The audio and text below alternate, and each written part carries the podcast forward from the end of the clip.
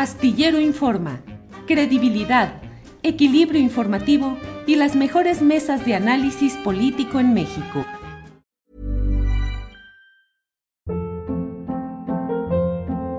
Hold up. What was that? Boring. No flavor. That was as bad as those leftovers you ate all week. Kiki Palmer here, and it's time to say hello to something fresh and guilt-free. Hello Fresh. Jazz up dinner with pecan-crusted chicken or garlic butter shrimp scampi. Now that's music to my mouth. Hello Fresh. Let's get this dinner party started. Discover all the delicious possibilities at hellofresh.com. Hey, it's Ryan Reynolds, and I'm here with Keith, co star of my upcoming film, If, only in theaters, May 17th. Do you want to tell people the big news? All right, I'll do. Sign up now and you'll get unlimited for $15 a month in six months of Paramount Plus Essential Plan on us. Mintmobile.com slash switch. Upfront payment of $45 equivalent to $15 per month. Unlimited over 40 gigabytes per month. Face lower speeds. Videos at 480p. Active Mint customers by 531.24 get six months of Paramount Plus Essential Plan. Auto renews after six months. Offer ends May 31st, 2024. Separate Paramount Plus registration required. Terms and conditions apply if rated PG.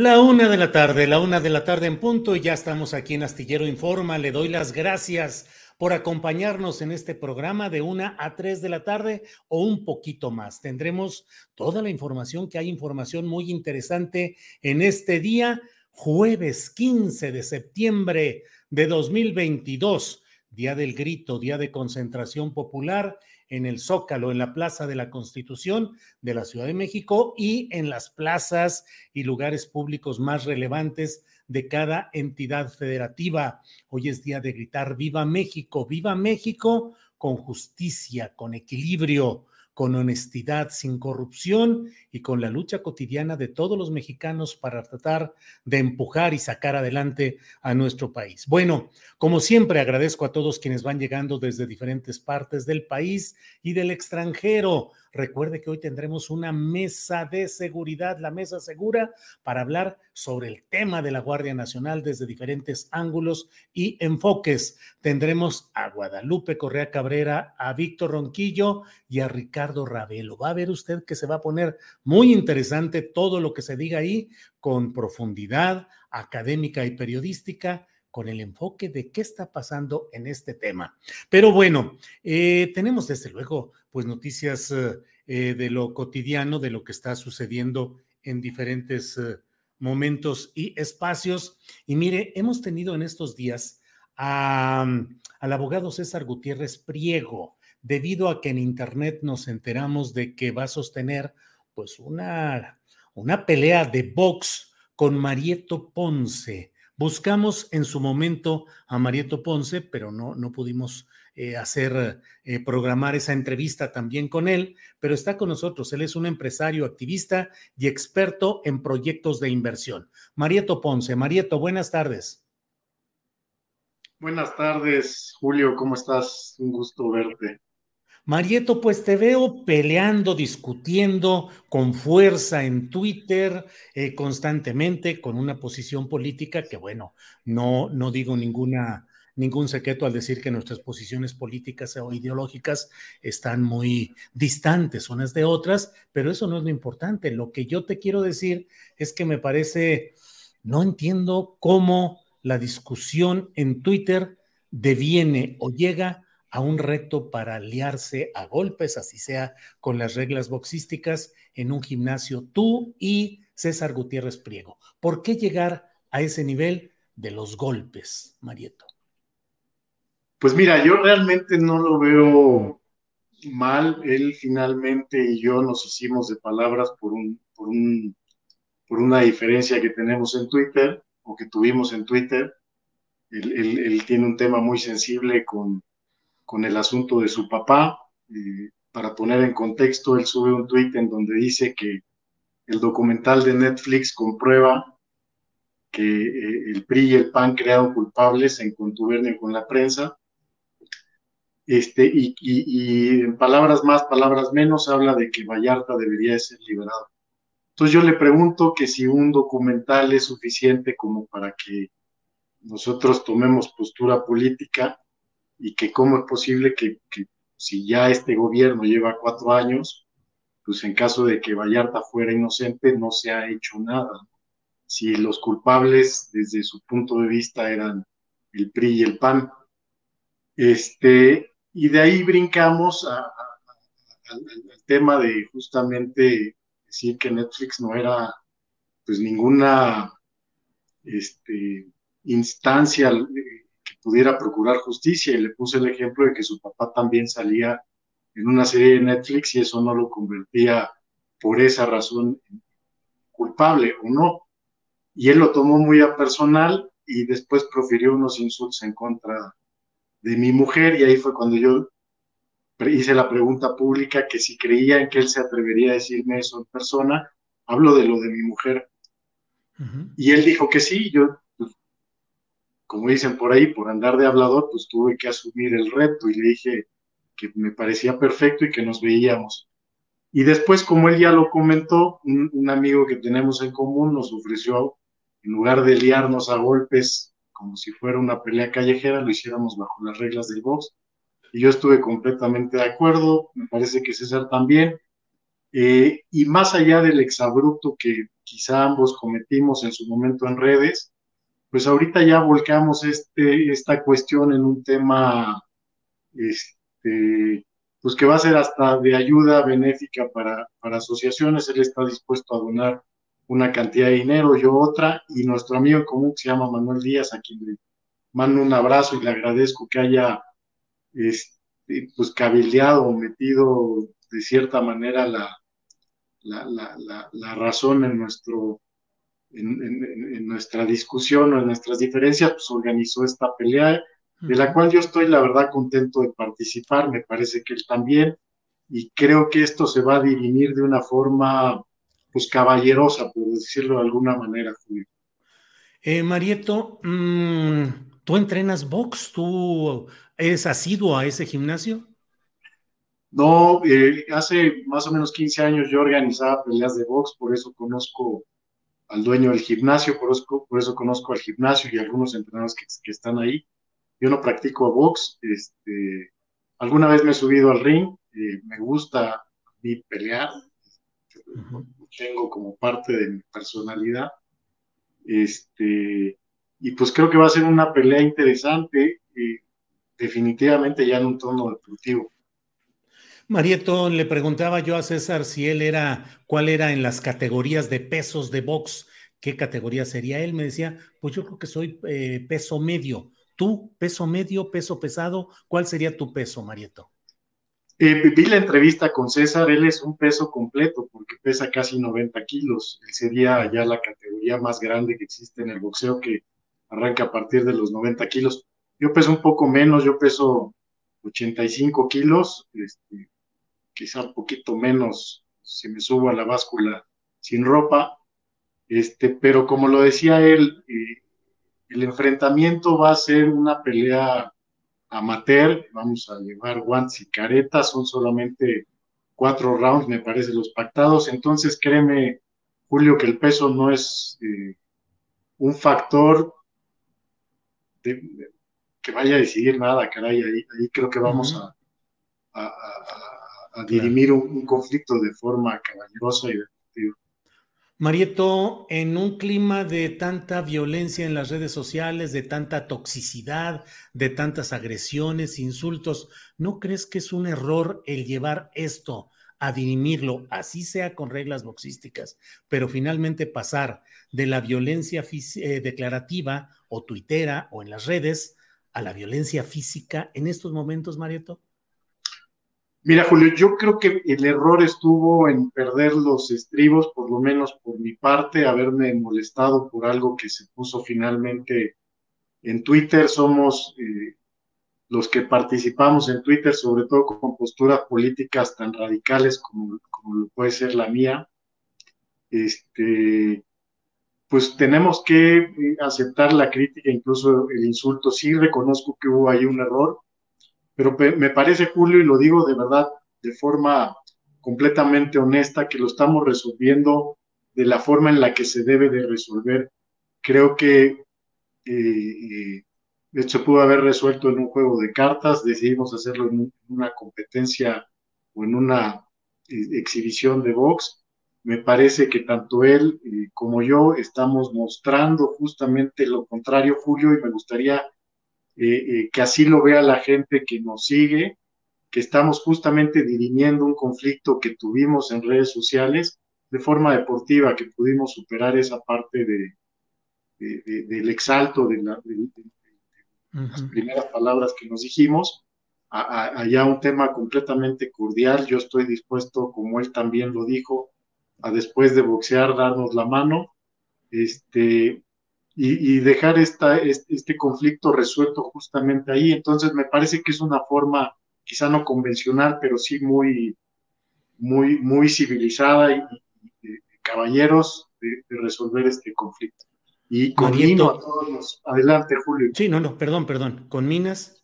Conmino a todos los que nos escuchan y en general a todos los mexicanos a que diriman sus diferencias eh, eh, por, por, por, la vía de los acuerdos. Eh, y, y, créanme que este es un acuerdo finalmente pactado entre dos adultos que, que, entendimos que, que tenemos puntos de vista distintos y quizá fibras sensibles que ambos tocamos. Y yo sí, sí hay algo que, de lo que me puedo arrepentir es de haberme eh, molestado o quizá subido de tono los tweets, no debí de haberlo hecho, pero no, de ninguna manera me arrepiento de la forma en la que lo vamos a dirimir la próxima semana, me parece que es la forma eh, correcta y creo que es incluso hasta honorable, diría yo.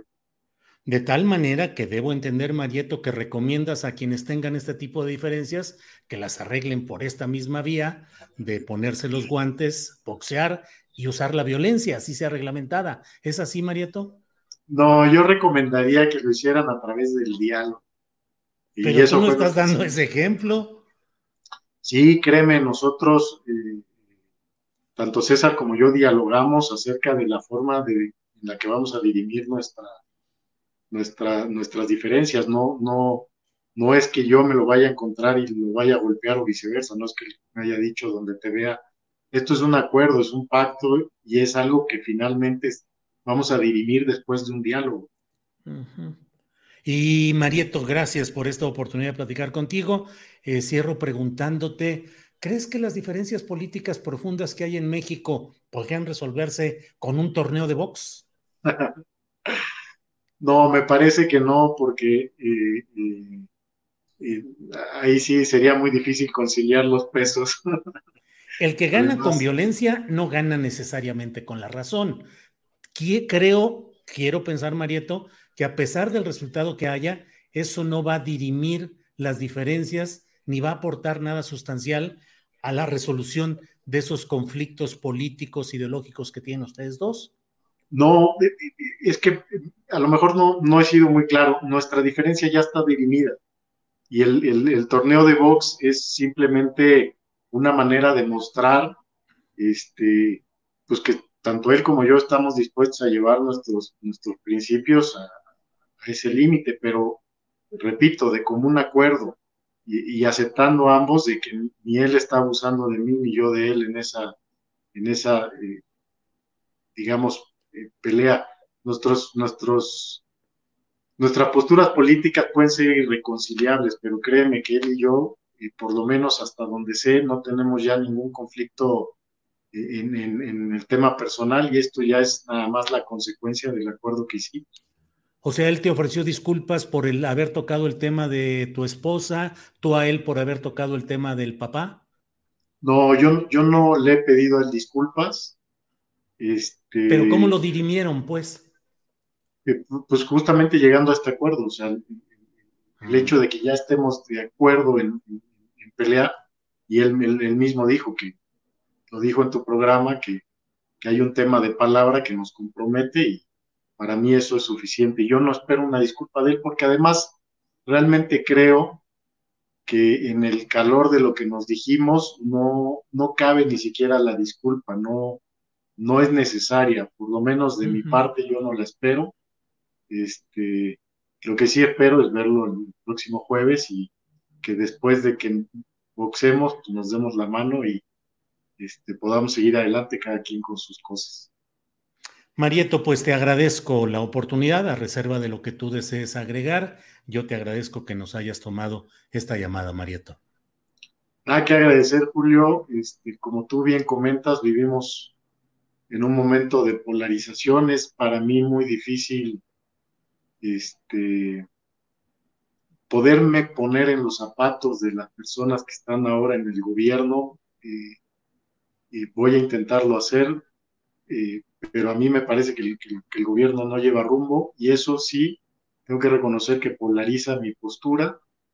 Eh, yo veo en México un estado de, emergencia, sobre todo ahora con el tema de la militarización, pero también coincido contigo que no vamos a llegar a ningún lado si nos exasperamos.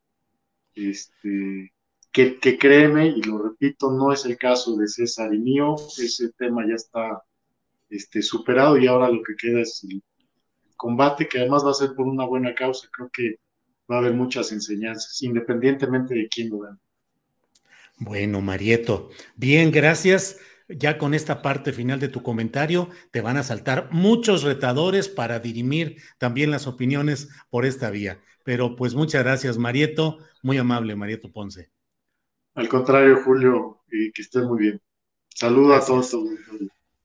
Muy amable, gracias. Marieto Ponce, empresario y activista. Bueno, bueno, hay muchos comentarios aquí, como es siempre en este. Está bien, dice Benjamín de la Cruz, mejor un duelo a muerte. Héctor Marín dice, los duelos a muerte son anteriores al viejo oeste. Lee don Juan Tenorio, fue por lo menos un siglo antes. Sunscript dice, se quiere hacer pasar como una persona sabia, pero en realidad vomita puro veneno.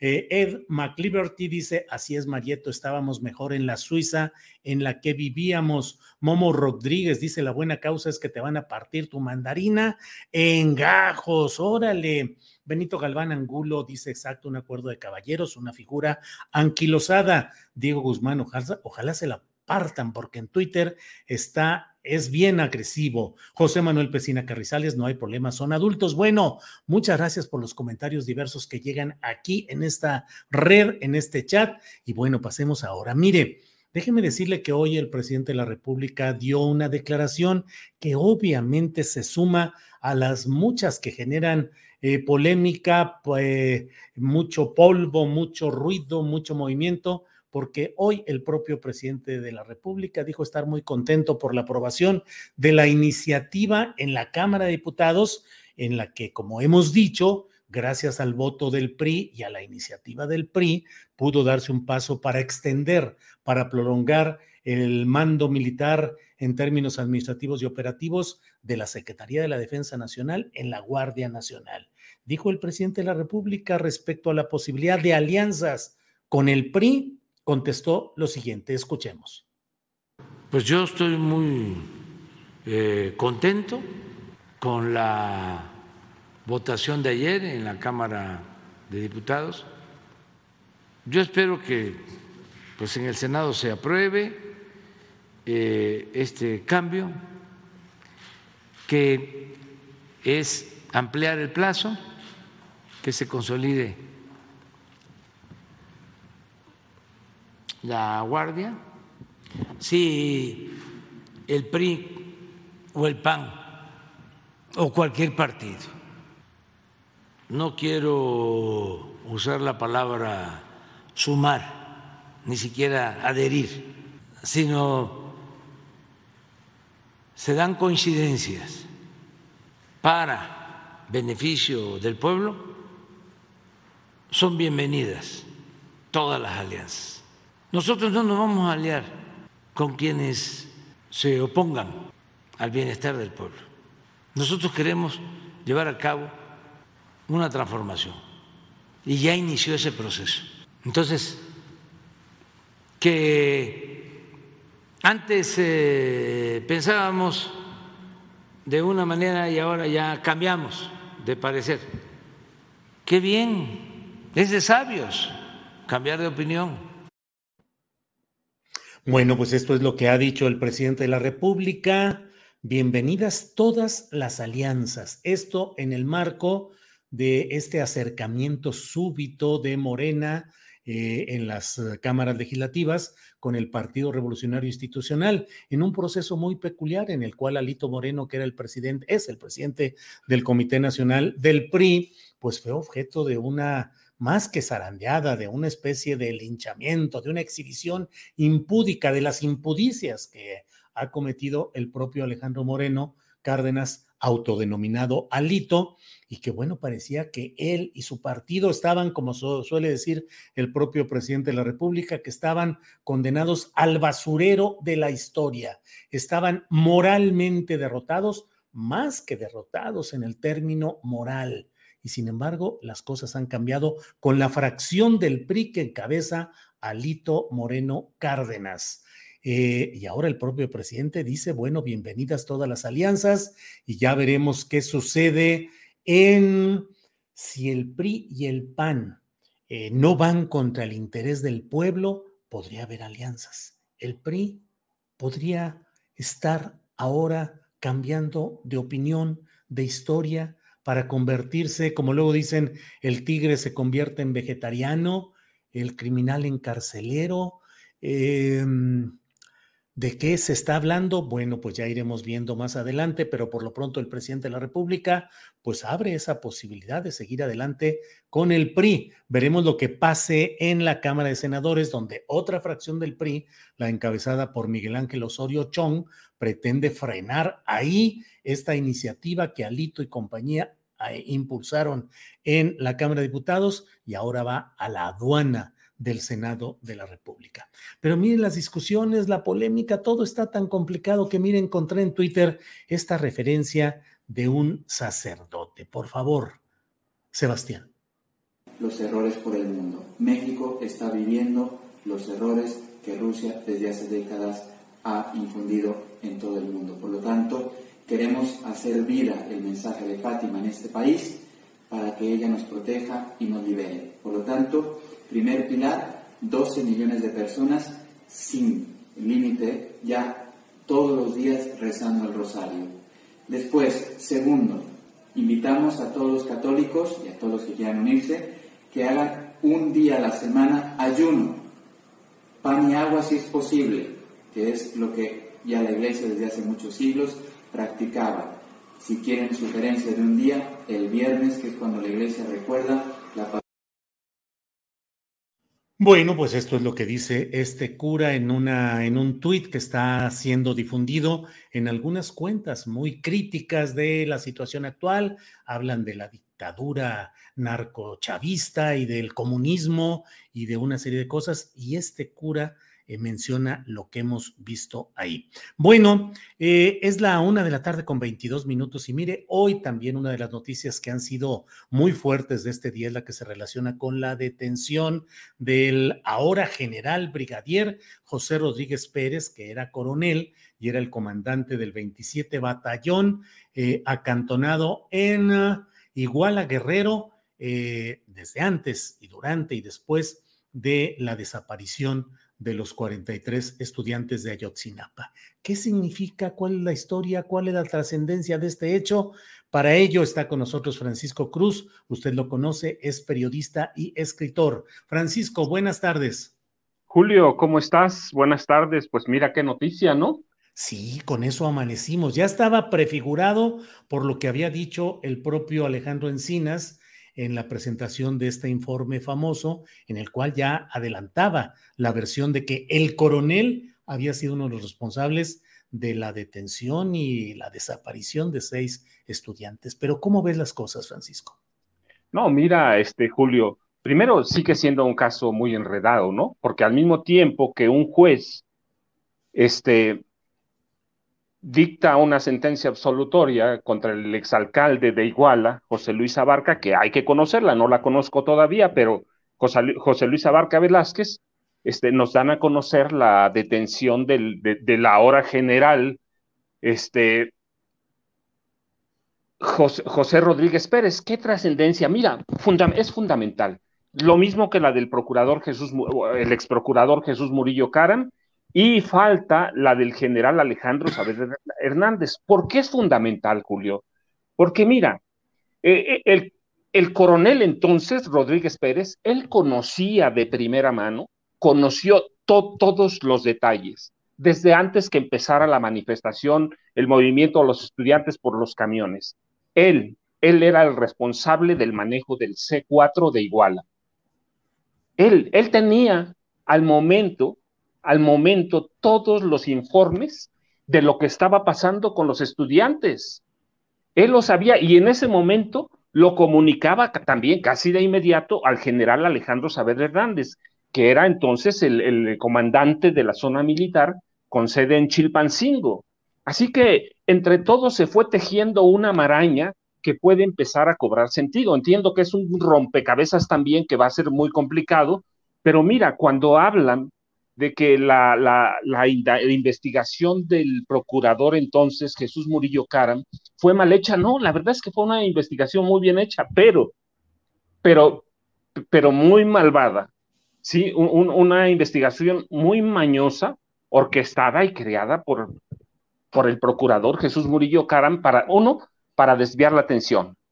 Dos, para ocultar la barbarie y la carnicería de aquellas horas del 26 y 27 de septiembre de 2014, que dejó eso, 43 normalistas desaparecidos y seis personas muertas, entre ellos tres estudiantes, uno de eso ya en vida, y tres personas ajenas a, la normal. Mira, y este, tenían ellos todo bien cuadrado, todo bien cuadrado, de tal forma que fueron armando una, una conspiración, una conspiración que, que incluyó siembra de pruebas, tortura, coacción a supuestos testigos y cómplices, complicidad con el C4 de Iguala, porque nadie más que el, coronel Rodríguez Pérez pudo haber ordenado que se apagara la mayoría de las cámaras. Él tenía la autoridad. Los C4 regularmente lo controlan los militares. ¿sí? Siempre hay alguien de ellos y solo ellos tienen la autoridad para apagarla. Pero bueno, incluye complicidad con militares, con policías, con policías de al menos tres municipios, ¿eh? de Cocula, que, donde estaba el famoso basurero que, que nunca tuvo aquel incendio, el de, las de Huitzuco y la de Iguala.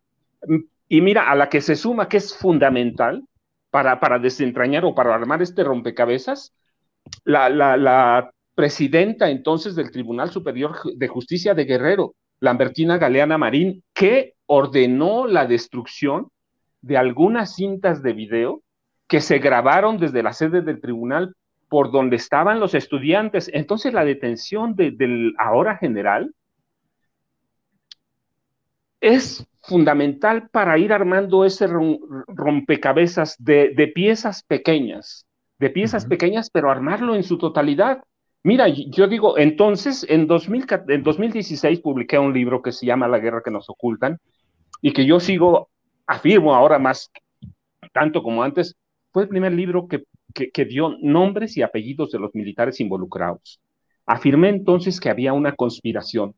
Y es cierto, mira, ninguno, cuando se dan los hechos, ninguno de los militares, ninguno, ni Rodríguez Pérez, ni, ni, ni Saavedra Hernández, ni el gobernador, que tampoco está exento, ni el exgobernador de Guerrero, Ángel Eladio Aguirre Rivero, sí, ninguno está exento, este, pero no midieron, no midieron la dimensión del problema, no midieron los alcances que tendría hasta que al día siguiente y en los, eh, los días sucesivos se armó un escándalo internacional que hizo de, Enrique Peña Nieto, recuerdas, el reír de todo el mundo prácticamente.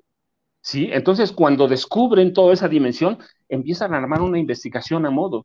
Y estos dos militares, que son los de mayor rango, el, coronel eh, José Rodríguez Pérez, hoy general, y Alejandro Saavedra Hernández son fundamentales porque de ellos tuvieron que venir las órdenes. Mira, en los días sucesivos, además, también se documentó cómo, cómo ellos formaron parte de un operativo que incluyó tácticas militares que habían ocupado, que, que habían puesto en marcha otros militares, también de negros antecedentes, que, y también en Guerrero. También en Guerrero, ¿quiénes? Mira, Francisco Quirós Hermosillo, que lo conoce bien la historia, ¿sí? Arturo Acosta Chaparro, Y no hablo solo de lo, del operativo para ir desviando a los estudiantes, para acercarlos y para desaparecerlos. No, no, mira, ¿recuerdas? Arturo Acosta Chaparro es famoso por, uh, o infame o notorio por los vuelos de la muerte en la Guerra Sucia, ¿lo recuerdas? Que salían desde el pie de la cuesta. No, mira, está bien documentado. Arturo Acosta Chaparro empezó con la práctica del desuello. Él, él ordenaba cortar la planta de los pies en vida a sus víctimas y luego las hacía caminar sobre fuego. Sí, entonces el desuello, y tienes a, qué, a qué tenemos? A un desollado en Ayotzinapa, en Iguala, de Ayotzinapa. Este, y tenemos Arturo Francisco Quirós Hermosillo, ¿lo recuerdas? Él rellenaba a sus víctimas con gasolina y luego las hacía caminar y les disparaban balas expansivas y aplicaban las mismas tácticas, las mismas tácticas que aplicaron en Ayotzinapa.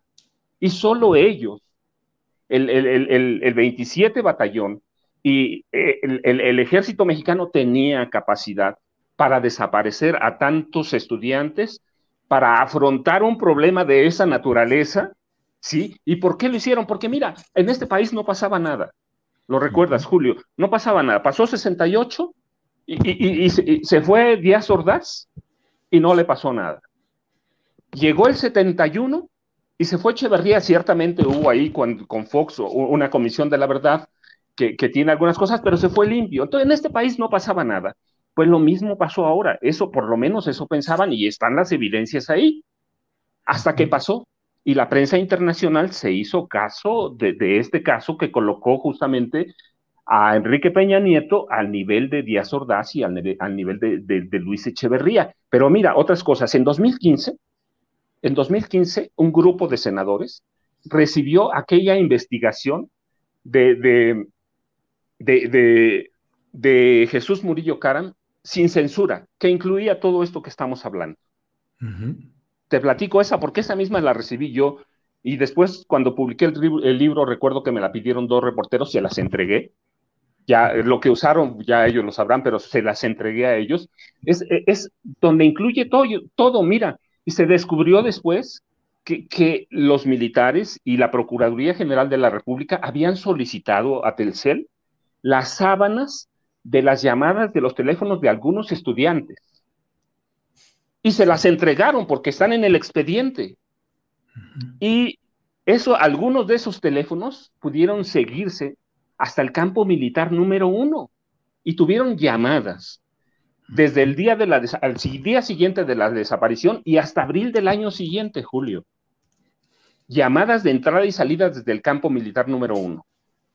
Y, y tuvieron después llamadas y entradas de salida, perdón, llamadas de entrada y salida desde el CISEN, en la Magdalena Contreras. Y, los dos, el, el, coronel o los dos generales ahora, ellos supieron paso a paso todo eso, pero nadie, nadie habló de ese expediente, se ocultó. Se ocultó el expediente y cuando después llegan los investigadores del GIEI, mira, los van guiando conforme a esa conspiración que se arma en, la, Procuraduría y de la que estos dos generales tienen conocimiento. Entonces, la captura de ellos es fundamental.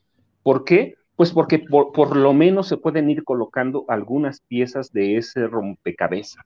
Sí. De ese rompecabezas. Sí, sí, Julio, te oigo. Sí, no, no, Francisco. Eh, te decía, em, eh, de las 20 personas militares que el propio subsecretario Encinas mencionó en su informe, dijo que había 20 involucrados contra quienes se pedirían órdenes de atención, eh, de detención, de aprehensión. Hoy el subsecretario Mejía Verdeja dice que se han girado cuatro órdenes de aprehensión, entre ellas la relacionada con este entonces coronel y ahora general brigadier eh, José Rodríguez Pérez. 4 de 20 y hay versiones, ya están siendo publicadas por algunos presuntos confidentes periodísticos, de que 16 órdenes habrían sido negadas, que es un paso importante, sin duda alguna, pero ¿será suficiente? ¿Se llegará a algo más que este eh, general de brigada hoy? ¿Se llegará al general Saavedra, que ese sí es una pieza todavía más importante? Eh, esto involucra al secretario de la Defensa Nacional de entonces, al general Cienfuegos. ¿Qué opinas, Francisco? No, mira, Julio, yo creo que se debe llegar no solo al general Cienfuegos, claramente, no, se debe llegar a Peña. Es el, era el comandante supremo de las Fuerzas Armadas. Peña lo debió saber de inmediato. Es, es una desaparición tan grave, tan grave, que no se podía ocultar. Lo manejó toda la prensa internacional, Julio. Lo manejó toda la prensa internacional y fueron saliendo detalles de a poquito. Pero fue tal la conspiración del silencio que lo trataron de apagar con el tiempo y el tiempo ha dado la razón a quienes cuestionaron la investigación. Porque mira, bueno, tú lo, se prestó la prensa para eso. Todavía defienden esa verdad histórica. Es importante, mira, es importante, pero sí, claramente a mí me queda claro que mientras no se llegue al general secretario de la defensa y mientras no se llegue a Peña y se armen todas las piezas del rompecabezas, pues el caso de Ayotzinapa no va a estar resuelto. Y, tengamos, como, como, en las últimas horas, tengamos jueces que, hay que conocer sus razones, ciertamente. Hay que conocer cómo presentaron el caso de José Luis Abarca y de María de los Ángeles Pineda Villa, su esposa. Hay que, hay que conocerlo bien. No conozco la sentencia todavía, pero mientras haya esas contradicciones, mientras, por ejemplo, ahora la Comisión de la Verdad este, vaya por un lado, los jueces vayan por otro, difícilmente vamos a tener todo el rompecabezas, pero históricamente lo merecemos, merecemos que se resuelva, no podemos quedarnos como pasó en el 68, como pasó en el 71 con el halconazo y como otros casos, mira, otras desapariciones en Guerrero mismo, ¿no? Entonces es, es insuficiente todavía. El general, coronel entonces, está bien porque él conoció de primera mano. Y mira, no solo es que haya conocido de primera mano porque él controlaba eh, el C4, no, es claro que tenía informantes. Y él, él, él, sabía quiénes eran los, los informantes infiltrados del ejército en, la normal rural de Ayotzinapa, Raúl Isidro Burgos. Él lo sabía, históricamente tenían infiltrados. Algunos ya salieron nombres y, y, se ha aclarado que algunos los dejaron morir. Entonces, él lo sabía, él sabía a quiénes estaban ahí, sabía qué información se manejaba y qué información tenía el general eh, Saber Hernández y cuál le pasó al, secretario de la defensa. Entonces, es importante, pero todavía mientras el, secretario de la, defensa no, no, no comparezca, va, a ser inconcluso y mientras Peña no comparezca, tienen que decir, o bueno, es necesario que conozcamos cada un, cada pedazo de la información y a dónde y quién se rompió la, cadena de mando. Y verdaderamente, mira, yo, yo me pregunto, ¿de veras alguien rompió la cadena de mando con la historia que tenemos del ejército a partir de los 50? Con las represiones con Díaz Ordaz, con Adolfo López Mateos, con Gustavo Díaz Ordaz, con Luis Echeverría, con José López Portillo. ¿De veras este ejército que ha infiltrado los, movimientos sociales desde el alemanismo, ¿de veras alguien rompió la cadena de mando? No, ciertamente no tenemos un, ejército de, primer mundo, pero desde la guerra sucia tenemos un ejército bien preparado para reprimir, para desaparecer, para torturar. Entonces hay que, hay que conocer quiénes son los otros militares, por qué se negó y hay que conocer todo el caso, mientras, pero no solo nosotros, mira, porque nosotros podemos conocerlo y publicarlo. Eso es una cosa, pero nosotros no somos fiscales, Julio. Investigamos, publicamos y damos a conocer, pero no podemos acusar. ¿Sí? Eso, e, eso es labor de los fiscales. Esa es la tarea de ellos y los jueces juzgar con todo eso. Y nosotros estamos obligados a conocer por qué tal sentencia. Claro. Francisco, ¿cuál es tu opinión sobre este proceso de la Guardia Nacional por varios años más? Julio, yo te lo dije alguna vez, tú y yo platicamos y te dije, yo, yo soy hijo de un paramilitar, policía este, granadero cuando era un cuerpo paramilitares y siempre me voy a oponer a la militarización de la policía.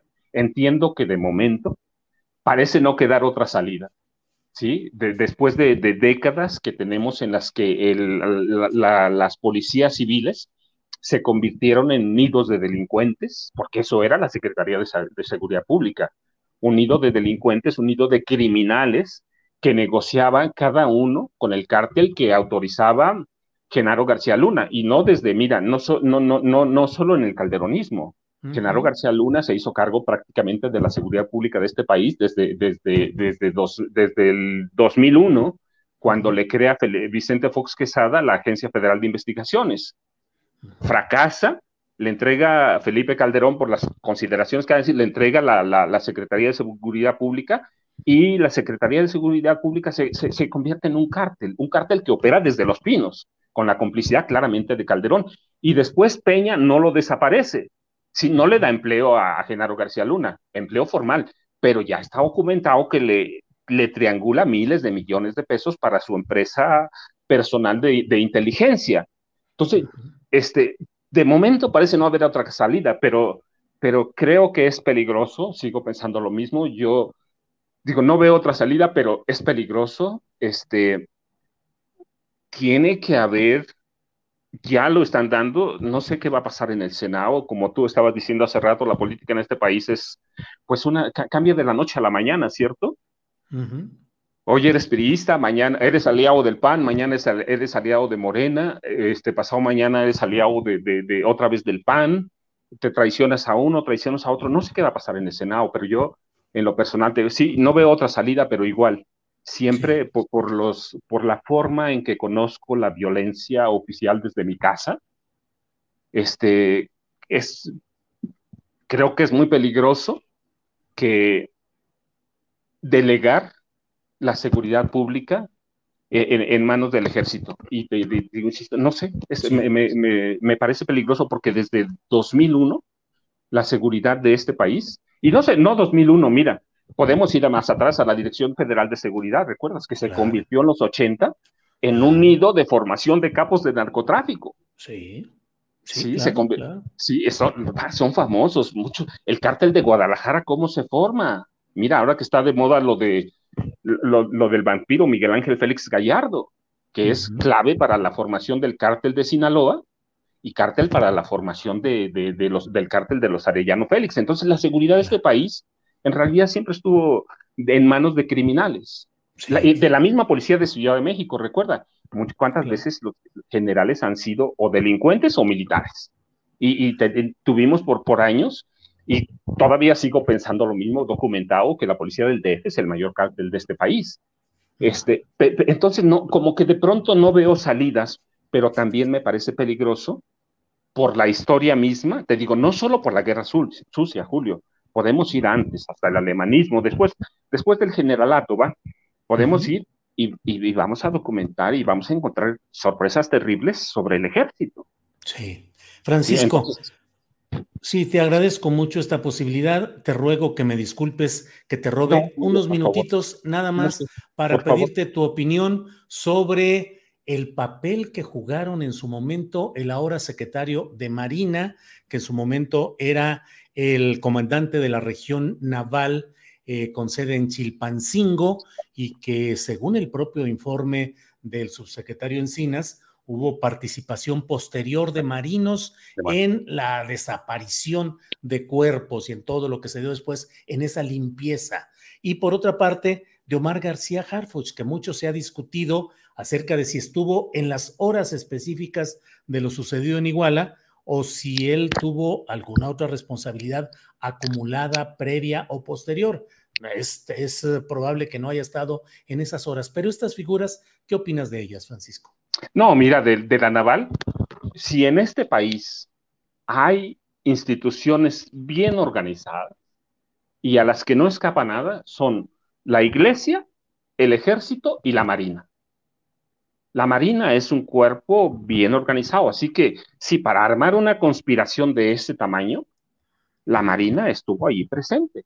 Eso no lo podemos dejar de lado. No, no hay en este país instituciones públicas que, tengan ese nivel de organización y un nivel para cooperar con el gobierno civil de la forma que ellos lo pueden hacer. Así que no, mira, no se puede dejar de lado la naval que también tenía presencia en Ayotzinapa. Ayotzinapa, recuerda, es históricamente, no solo por, por, Lucio Cabañas Barrientos, el maestro, ¿sí? No, no solo por el maestro Lucio Cabañas Barrientos, no, históricamente Ayotzinapa fue vista como un foco comunista. como un foco de desestabilización. Así que la Marina siempre tuvo presencia en ese y en algunos movimientos sociales de Guerrero que empiezan en los 60, se prolongan y que dan nacimiento a la guerrilla de este país, este, en, parte, porque también podemos documentarla en, el norte, en Chihuahua, en Monterrey, podemos documentarla, pero en parte da nacimiento a la guerrilla del maestro Genaro Vázquez Rojas, que se prepara en Ciudad de México, y al maestro Lucio Cabañas, que es egresado de Ayotzinapa, y que en, la, en los que la Marina siempre estuvo presente, sobre todo en Guerrero, que tenemos una costa impresionante. Entonces, no, no pueden estar a salvo de ellos o lavarse las manos, pero, este, pero es importante, sí, este, conocer todo el expediente nuevo, que te confieso, ese no lo conozco todo, pero el viejo lo, lo guardo y lo atesoro bastante bien. Entonces, Marina no puede estar ah, de lado. García Harfush, mira, cuando yo investigué, García Harfush, él, él, no había estado en Ayotzinapa, porque nadie lo puede ubicar en un lugar preciso. ¿Sí? Nadie lo puede ubicar, pero ya él mismo lo reconoció, que tiene, que, tiene participación en reuniones posteriores y quienes hayan participado en la fabricación de la verdad histórica, pues tienen un, tienen una sombra negra ahí que los está cubriendo. Sí, no importa, García Harfush, que, que todo el mundo lo ocultó, es una conspiración y todos aquellos que participaron en esa conspiración ¿sí? Deben, deben formar parte de esta acusación. Es decir, fue una mentira. No puedes pararte frente a un juez, por lo menos tú y yo no podríamos pararnos y decir, pues, sí estuve ahí o, o participé en la verdad histórica, en la construcción de una mentira, pero soy inocente. Claro, claro. Sí, si decimos eso, nos meten a la cárcel, Julio. Pues sí, desde luego. Francisco, pues muchas gracias por esta oportunidad de una plática amplia te agradezco mucho tu tiempo, tu amabilidad y a reserva de lo que desees agregar, como siempre, agradecidos con tu presencia. No, Julio, pues mira, yo creo que primero tenemos que estar pendientes, pero segundo, si el caso Ayotzinapa es la, mayor conspiración que se da después de, de, los movimientos estudiantiles del 68 y del 71, es la mayor. No, nunca he minimizado otros, otras desapariciones políticas, pero es la mayor 43 estudiantes, tres asesinados y las prácticas militares de tortura y de desuello que vienen de militares viejos. Y se puede documentar que en Ayotzinapa hubo tácticas militares que se aprendieron en la Escuela de las Américas. Francisco, pues muchas gracias y estamos pendientes para otra plática de estos asuntos que siguen generando eh, pues mucha mucha polémica y mucha información, muchos datos y de ello iremos dando cuenta. Muchas gracias. Al contrario, Julio, gracias, un placer como siempre y buenas tardes. Hasta luego, buenas tardes. Bueno, pues miren, es de estas pláticas la que hemos tenido con Francisco Cruz, que creo que son pláticas que nos hacen reflexionar y analizar más allá de, del barullo político de lo inmediato, más allá de la guerra de posicionamientos eh, muy circunstanciales en los cuales pues a veces resulta complicado para alguien con una mm, experiencia como la que yo he tenido a lo largo de décadas de conocer, de escuchar posicionamientos políticos de izquierda, de lucha contra autoritarismos y de señalamiento de lo grave que resulta la militarización de un país, pues resulta bien complicado ahora leer a muchos de quienes eh, defienden posturas pues aparentemente de izquierda o progresistas, pues eh, no solo justificando lo que está sucediendo, sino además eh, pues insultando eh, en agresión tuitera o en las redes sociales contra quienes expresamos simplemente la congruencia con lo que hemos pensado y hemos dicho a lo largo de mucho tiempo. Me, me, me pongo a un ladito de Francisco Cruz, no me equiparo a su capacidad de investigación y lo que él ha hecho a lo largo de décadas. Simplemente me pongo chiquito a un lado y digo, yo también he mantenido durante décadas un análisis de lo que ha sucedido en este tema y un rechazo permanente y hoy simplemente soy congruente congruente con lo que he dicho, con lo que he manifestado, y no han cambiado las circunstancias militares en México, por más que hoy como táctica, como táctica, haya un repliegue y haya un acomodo mientras son llenados de negocios, de dinero, de responsabilidades, de poder. Los militares en México están siendo repletos de poder y eso usted lo sabe, el poder termina corrompiendo y debo decirle que mi punto de vista sostenido a lo largo de décadas es que el poder militar en México está profundamente corrompido, no es una instancia que se, como se argumenta con mucha alegría discursiva, eh, no es cierto todo ese discurso en el cual se pretende colocar a las Fuerzas Armadas como las entidades que pudieron resistir el embate de toda la corriente de corrupción que abarcó pues virtualmente todos los aspectos de la vida nacional y el ejército se hubiera mantenido intacto, puro, inmaculado. No, no, no, no, no. En la misma proporción en la que en México ha habido corrupción, es en la misma proporción en la que ha habido corrupción en las Fuerzas Armadas. No puede haber de otra manera. Si hoy queremos creer que ese poder se va a volver benévolo, amable, generoso y va a ser de pronto casi predicador de un cambio y de una fraternidad, creo que nos equivocamos, pero bueno, ese es mi punto de vista. Y bueno, déjeme seguir adelante después de todo lo que he dicho, que ya me imagino que por aquí, Graciela García López, ¿qué quieren? Que esté el narco en lugar de la guardia y que los brr, no sé, no, Graciela García López, lo que hemos querido es que a lo largo de estos cinco años que se estableció en la Constitución que la Guardia Nacional iba a regresar a ser civil, lo que queremos es que se hubiera cumplido con ese compromiso. Y ya no digo más porque me suenan aquí, me la pidan, me, me de lapidarme, me, se me viene todo encima. Pero ¿quién tiene la responsabilidad política, administrativa e histórica de que en estos años no se hubiera podido regresar a la Guardia Nacional al ámbito civil como se comprometió formalmente en 2019, en marzo de 2019. No cerremos los ojos ante lo que son estas circunstancias. Bueno, Israel Díaz, pero seamos sinceros, don Julio, de todos los males, los militares son el menos peor. Pues sí, nada más que votamos y luchamos y peleamos, no por escoger lo menos peor, sino porque haya cambios en los males y haya un proceso hacia el bien. ¿Por qué no darle el beneficio de la duda al ejército? Dice Cerolex, nada más por su historia, nada más por la historia del ejército mexicano, nada más por la historia de represión, de corrupción, de crímenes extremos cometidos contra ciudadanos mexicanos y por la opacidad en el manejo de su presupuesto.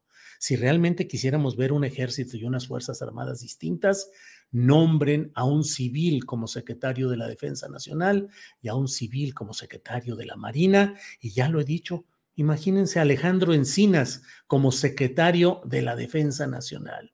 ¿Difícil? Sí, iba a ser difícil. ¿Complicado? Complicado, pero sería un paso adelante. Sería un paso adelante el que hubiera un civil en la Secretaría de la Defensa Nacional. Somos de los pocos países que no hemos colocado nunca a un civil en la Secretaría de la Defensa Nacional. ¿Por qué? Porque las Fuerzas Armadas tienen un pacto no escrito con el poder civil para que los dejen hacer lo que quieran y se oculten todo lo que han hecho y lo que han seguido haciendo a cambio de que sigan protegiendo y cuidando a ese poder civil. Mientras no se cambie el esquema de las Fuerzas Armadas, mm, poco se va a poder cambiar de fondo en este país. Bueno, bueno. Em, si otro hiciera esto, ya estaríamos todos en la calle, dice la Mulix, pues sí, ya estaríamos protestando y estaríamos exigiendo y en fin. Luz María Escobedo, la historia dirá, es difícil saber quién puede tener la razón. Yo creo que es otro contexto. El problema es cuando se vaya AMLO, dice Luz María Escobedo. Híjole, Luz María, eh, paz, paz, paz, paz, golpeenme todo lo que me digan y va. Pero ¿de veras López Obrador ha podido controlar al ejército y a las Fuerzas Armadas? ¿O es solamente que el ejército y las Fuerzas Armadas han estado recibiendo todos los beneficios, concepciones, negocios y todo el empoderamiento calladitos y cuidaditos? Pero la historia, la historia de Latinoamérica y la historia del mundo nos demuestra que los ejércitos y sus jefes militares se adaptan solamente a sus intereses. Pensé que sería astillero informe y no las amarguras de Julio, dice Ernesto Beltrán. Ernesto, disculpe usted de tantas amarguras, pero bueno, pues así va. Em, no somos mandos civiles, se requieren control, no solo mandos civiles, se requieren controles ciudadanos para garantizar que el poder trabaje en favor de los ciudadanos, no en favor de los políticos profesionales. Gracias, Julio, dice Aquaman. Bueno, veo muchos comentarios y luego ya de amargado y de todo. Mire, Luis Alfredo Arrieta, estás mal, Julio. Un civil no es garantía. Antes que hay que ir poniendo límites para poco a poco cercarlo. Pues sí, estoy de acuerdo, estoy de acuerdo, Luis. Eh, de acuerdo. Ya hemos escuchado todas tus críticas. Sería interesante que aportaras alguna solución, Master and Commander. Master and Commander, los ciudadanos, entre ellos los periodistas, aportamos nuestra solución cumpliendo con nuestro oficio y yendo a votar por la opción que nos promete aquello en lo que creemos. Y yo he ido a votar pensando en que no habrá militarización, pensando en que los uh, soldados van a ser regresados a los cuarteles y pensando en que los militares no pueden ser utilizados para suplir las faltas de los civiles. Estas cosas que en su momento fueron declaradas por el propio candidato Andrés Manuel López Obrador. Entonces, pagamos, organizamos, trabajamos, votamos para que haya políticos de profesión que van a encontrar las soluciones a los problemas. Para eso se postulan, para eso ganan las elecciones. Quienes deben argumentar y quienes deben armar las soluciones son aquellos a quienes llevamos al poder y a los ciudadanos nos toca analizar, criticar, difundir, informar y actuar también, porque no es solo de hablar y hablar, sino también como ciudadanos actuar. ¿Qué dicen de García Luna y Camarilla? Graciela García. Bueno, las mentiras del peje, dice Luisa Maya. Ileana Lara, no es garantía, pero menos un ejército que por historia es un ejército asesino. ¿Por qué piensan que van a hacer las cosas diferentes? Bueno, vamos a avanzar. Eh, vamos a avanzar con nuestro programa y déjeme decirle que tenemos aquí varios eh, eh, temas antes de que lleguemos con la mesa segura. Ya en pocos minutos tendremos esta mesa, pero por lo pronto, mire, déjeme ir diciéndole que hoy ha habido una manifestación en la Estela de Luz. Ya sabe usted lo que significa la Estela de Luz. Activistas actuaron contra la militarización esta madrugada. Sebastián, por favor.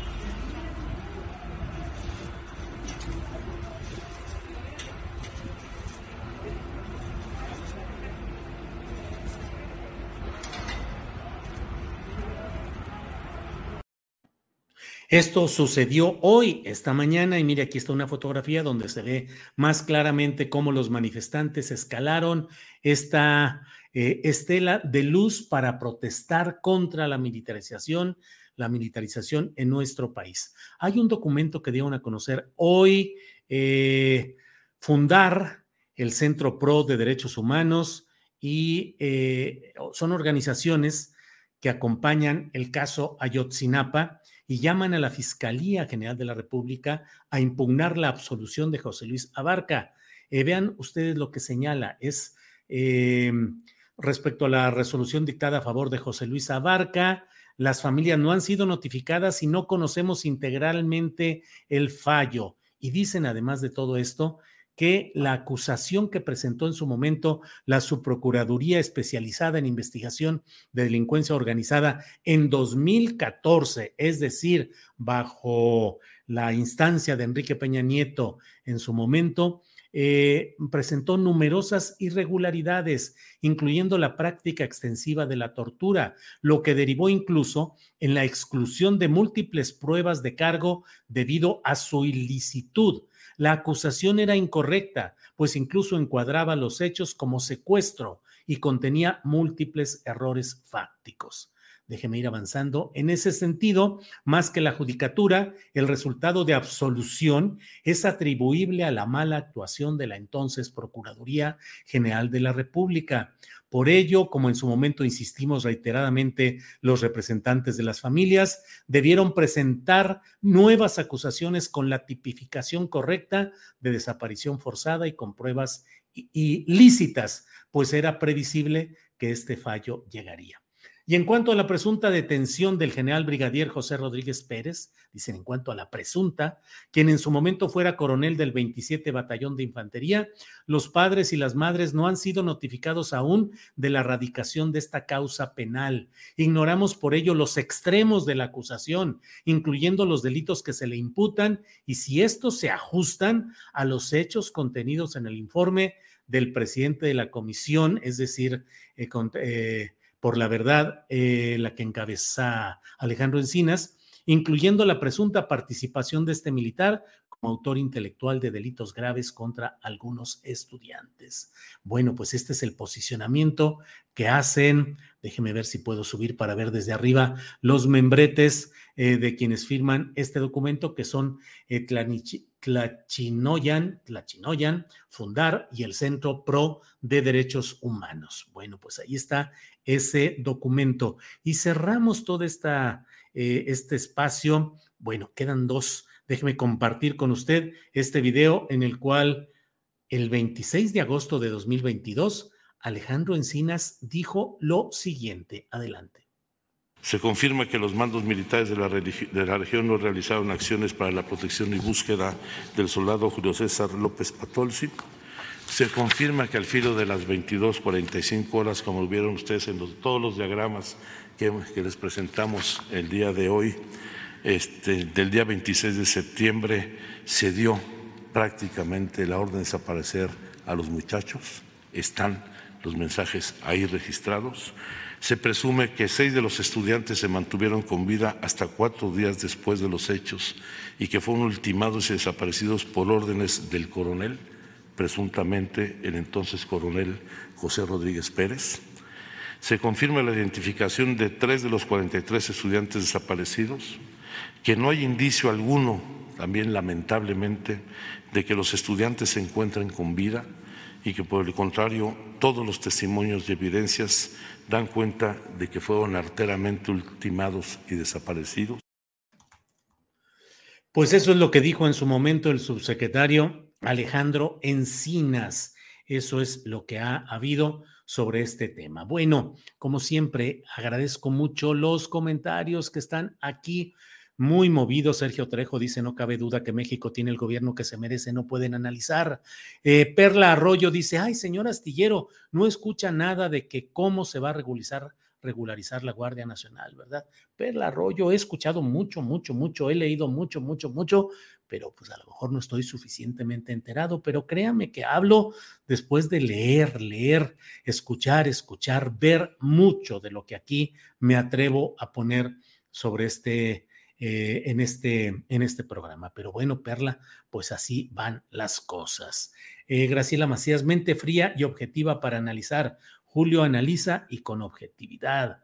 Eh, Marister Cortés Gutiérrez, para la próxima vota por el PAN. No, Marister Cortés, jamás votaré por el PAN y no tengo nada que ver con el PAN. Mi postura y mi colocación está en la izquierda. Quiero más izquierda en este país. Quiero una auténtica izquierda, es mi punto de vista. No tengo nada que ver ni con la derecha, ni con el PAN, ni nada por el estilo. Eh, Ay, Julio, estás viendo y no ves, dice Yolanda Martínez. Pues sí. Em, Emanuel Dávila ya dijo la propuesta nombrar a un civil. No, y sí, Emanuel Dávila, y no solo eso, es recuperar la historia y la experiencia de grupos comunitarios que han defendido en diferentes partes del país y todo pasa por sanear. El gran problema de nuestro país sigue siendo el que no se sanean, no se regenera la vida nacional. Y no se va a regenerar si seguimos recurriendo a las mismas prácticas con los mismos entes, entidades, estructuras o cuerpos como los que estamos hablando. Em, eh, eh, em, spam, jajaja, bueno, no sé a qué se refiera eso. Julio con el clásico, para eso se rentan el Davos CG. Bueno, vamos a, vamos a, vamos a, son ya las dos de la tarde con dos minutos y hoy tenemos, por favor, escuchen, atiendan, yo seré todo oídos para escuchar a quienes saben y mucho de estos temas, por eso me da mucho gusto el que podamos iniciar ya en unos segunditos nuestra mesa la mesa de seguridad, la mesa segura, que hoy la vamos a dedicar íntegramente a platicar sobre el tema de la Guardia Nacional, bueno, y los temas que deseen tocar. Por eso, si ya está todo listo, déjenme ver, todo listo. Sí, técnicamente estamos todos puestos. Bueno, son las dos de la tarde con tres minutos y entramos ya en la mesa segura de este jueves 15 de septiembre. Ricardo Ravelo, buenas tardes. ¿Qué tal, Julio? Buenas tardes. Eh, un saludo especial eh, y también al público que nos está siguiendo. Eh, les agradezco su tiempo para con esta mesa de análisis. Bien, algo sucede con Guadalupe Correa Cabrera, que la veo que entra y sale, los problemas tecnológicos que siempre nos traen por aquí un poco atorados. Víctor Ronquillo también debe estar por llegar, a lo mejor anda haciendo el pozole, el buen, el buen Víctor Ronquillo y no alcanza a estar a tiempo aquí con nosotros. Pero bueno, déjeme ver si ya está por aquí Guadalupe Correa para ver en cuanto esté, ya la tendremos. Guadalupe, ¿ya estás puesta o nos esperamos un ratito, Guadalupe? No, ya estoy bien, es que no me servía el, internet de la computadora, pero ahorita estoy aquí en, el teléfono y ya estoy muy bien, muy bien. Muy bien, Guadalupe, gracias. Pues no hay otro tema que el tema de la Guardia Nacional, más lo que ustedes quieran agregar al final, pero pues ahí está el tema. Guadalupe, Ricardo, el que quiera empezar con el enfoque que quiera dar y yo junto con la audiencia, aquí nos ponemos a escucharlos. Ricardo Guadalupe, el que quiera, como quiera empezar. Primero las damas. Primero las damas. Adelante, Guadalupe. Muchísimas gracias, Julio, y muchísimas gracias por eh, organizar esta mesa alrededor del tema de la Guardia Nacional. Es un tema tan complejo y tan preocupante en mi perspectiva.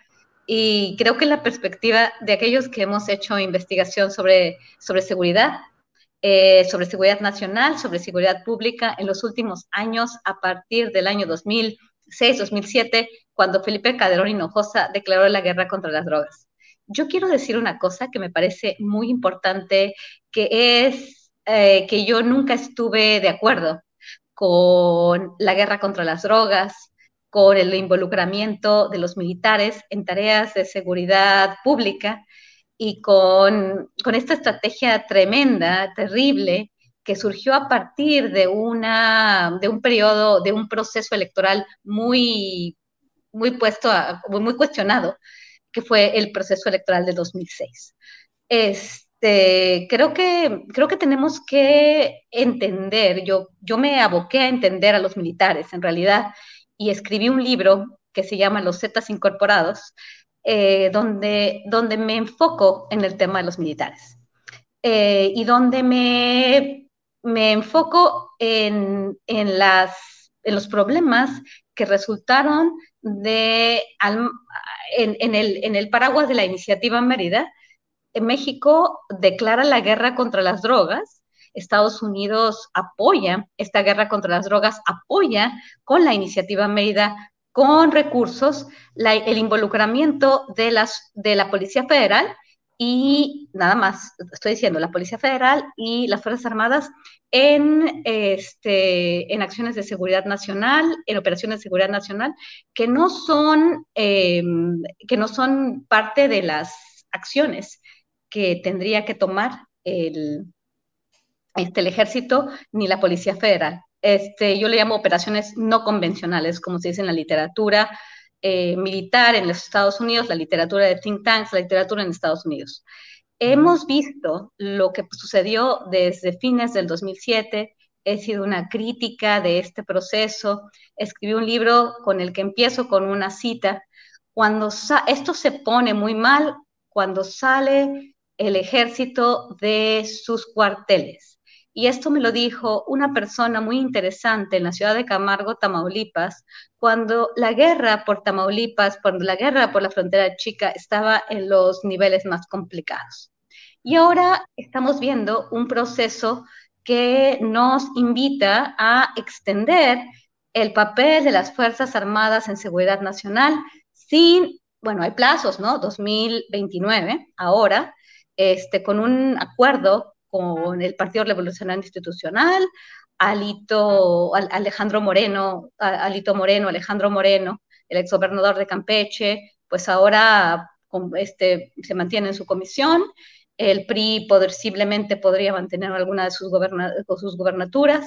Y bueno, este, las grandes eh, este, inversiones de los Estados Unidos están resguardadas. Es muy complicado, solamente quiero abrir el tema porque creo que tenemos mucho de qué hablar yo estoy completamente en contra de esta decisión del Ejecutivo Federal y bueno, de todas aquellas personas que están apoyando este, esta, esta eh, digamos, eh, estrategia de seguridad sin plazos, sin transparencia, sin muchísimas cosas, ¿no? Creo que no hay maroma, como dije, o tampoco hay ninguna postura tibia a este respecto. Creo que la Constitución plantea ciertas cuestiones, la experiencia, no solamente en México, sino en América Latina y en otras partes del mundo, nos plantean este, pues, lo, que, lo que ha sucedido en otras partes y bueno, el tener esta, eh, este desequilibrio de fuerzas políticas eh, enfocándonos a las Fuerzas Armadas y, realmente apoyando a las Fuerzas Armadas es un tema de, pues realmente que, me preocupa bastante y voy a decir por qué. Simplemente quiero abrir esto, pero quiero manifestarme eh, como una persona que, que ha este, apoyado al gobierno de la Cuarta Transformación en varios temas que me parecen importantes, pero este tema, como se ha tratado, como se ha manejado la comunicación y además, bueno, tenemos que entender que la Guardia Nacional ha sido pues una fuerza de seguridad que no ha dado los resultados que, quisiéramos. Y bueno, también sabemos que todos aquella, todas las fuerzas de seguridad en México, las policías que se han creado para combatir la, delincuencia organizada, pues han terminado vinculadas a ella. No creo que esta sea una, una manera diferente de hacer las cosas. Gracias. A ti, gracias Guadalupe. Ricardo Ravelo, ¿qué opinas de este proceso? Digo, ya no agrego más porque está muy en la superficie todo lo que podemos analizar sobre el tema. ¿Cuál es tu punto de vista, Ricardo, por favor? It's that time of the year. Your vacation is coming up. You can already hear the beach waves, feel the warm breeze, relax and think about work. You really, really want it all to work out while you're away. Monday.com gives you and the team that peace of mind. When all work is on one platform and everyone's in sync, things just flow wherever you are. Tap the banner to go to Monday.com.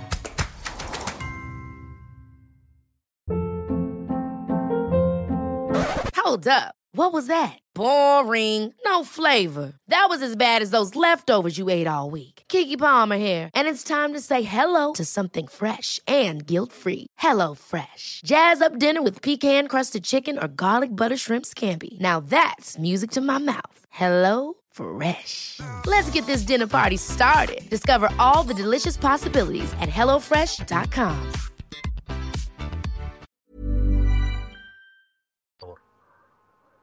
Mira, Julio, eh, la, militarización a nivel global, eh, particularmente en Europa y en América Latina, no nos ha dejado las mejores experiencias. Nos, ha dejado sabores muy amargos, agridulces. Eh, la experiencia eh, latinoamericana de sobra conocido, bueno, trajo sobre todo en el cono sur el tema de la dictadura.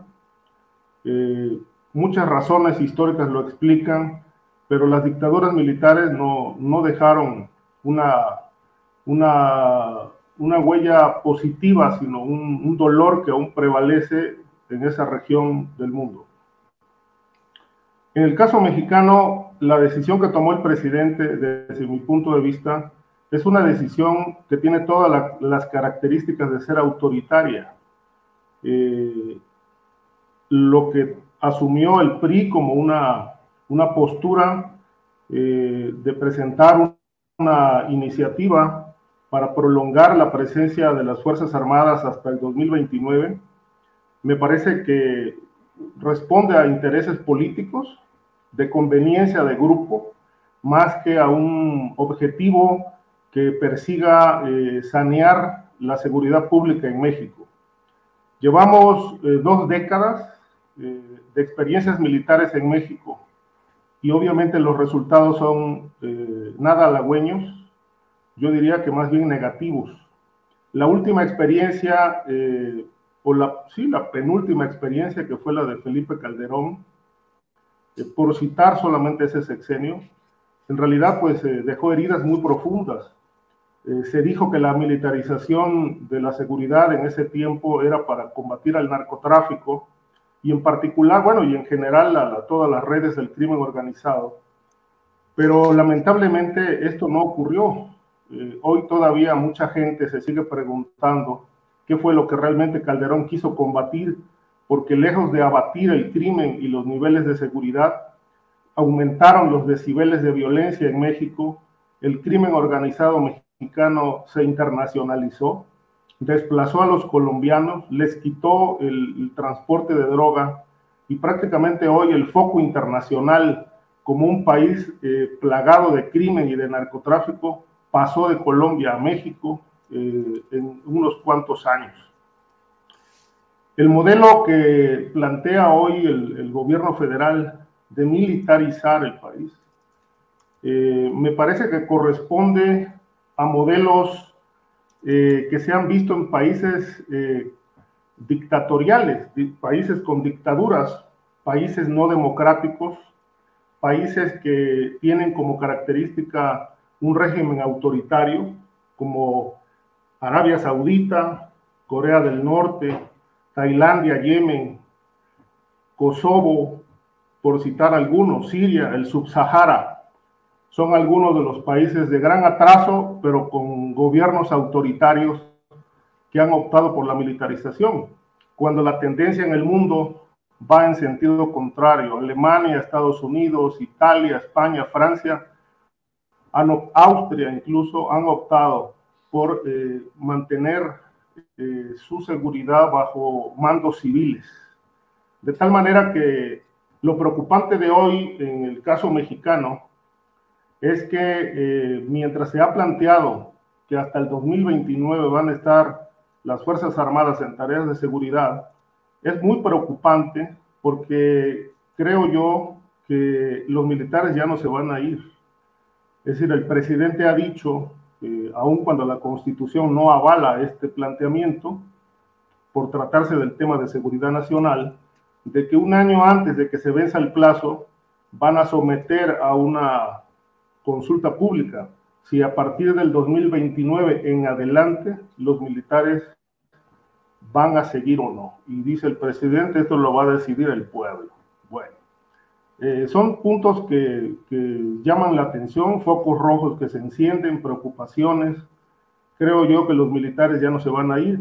y no se van a ir porque a partir de este planteamiento de que los militares se hagan cargo de toda la seguridad pública en México. Ni siquiera por asomo se ha planteado un proyecto policiaco. No hay una fecha para que un proyecto policiaco llegue a reemplazar a los militares. De tal suerte que mi punto de vista es que este país se militariza y creo que no, el panorama que se vislumbra hacia futuro es bastante ominoso.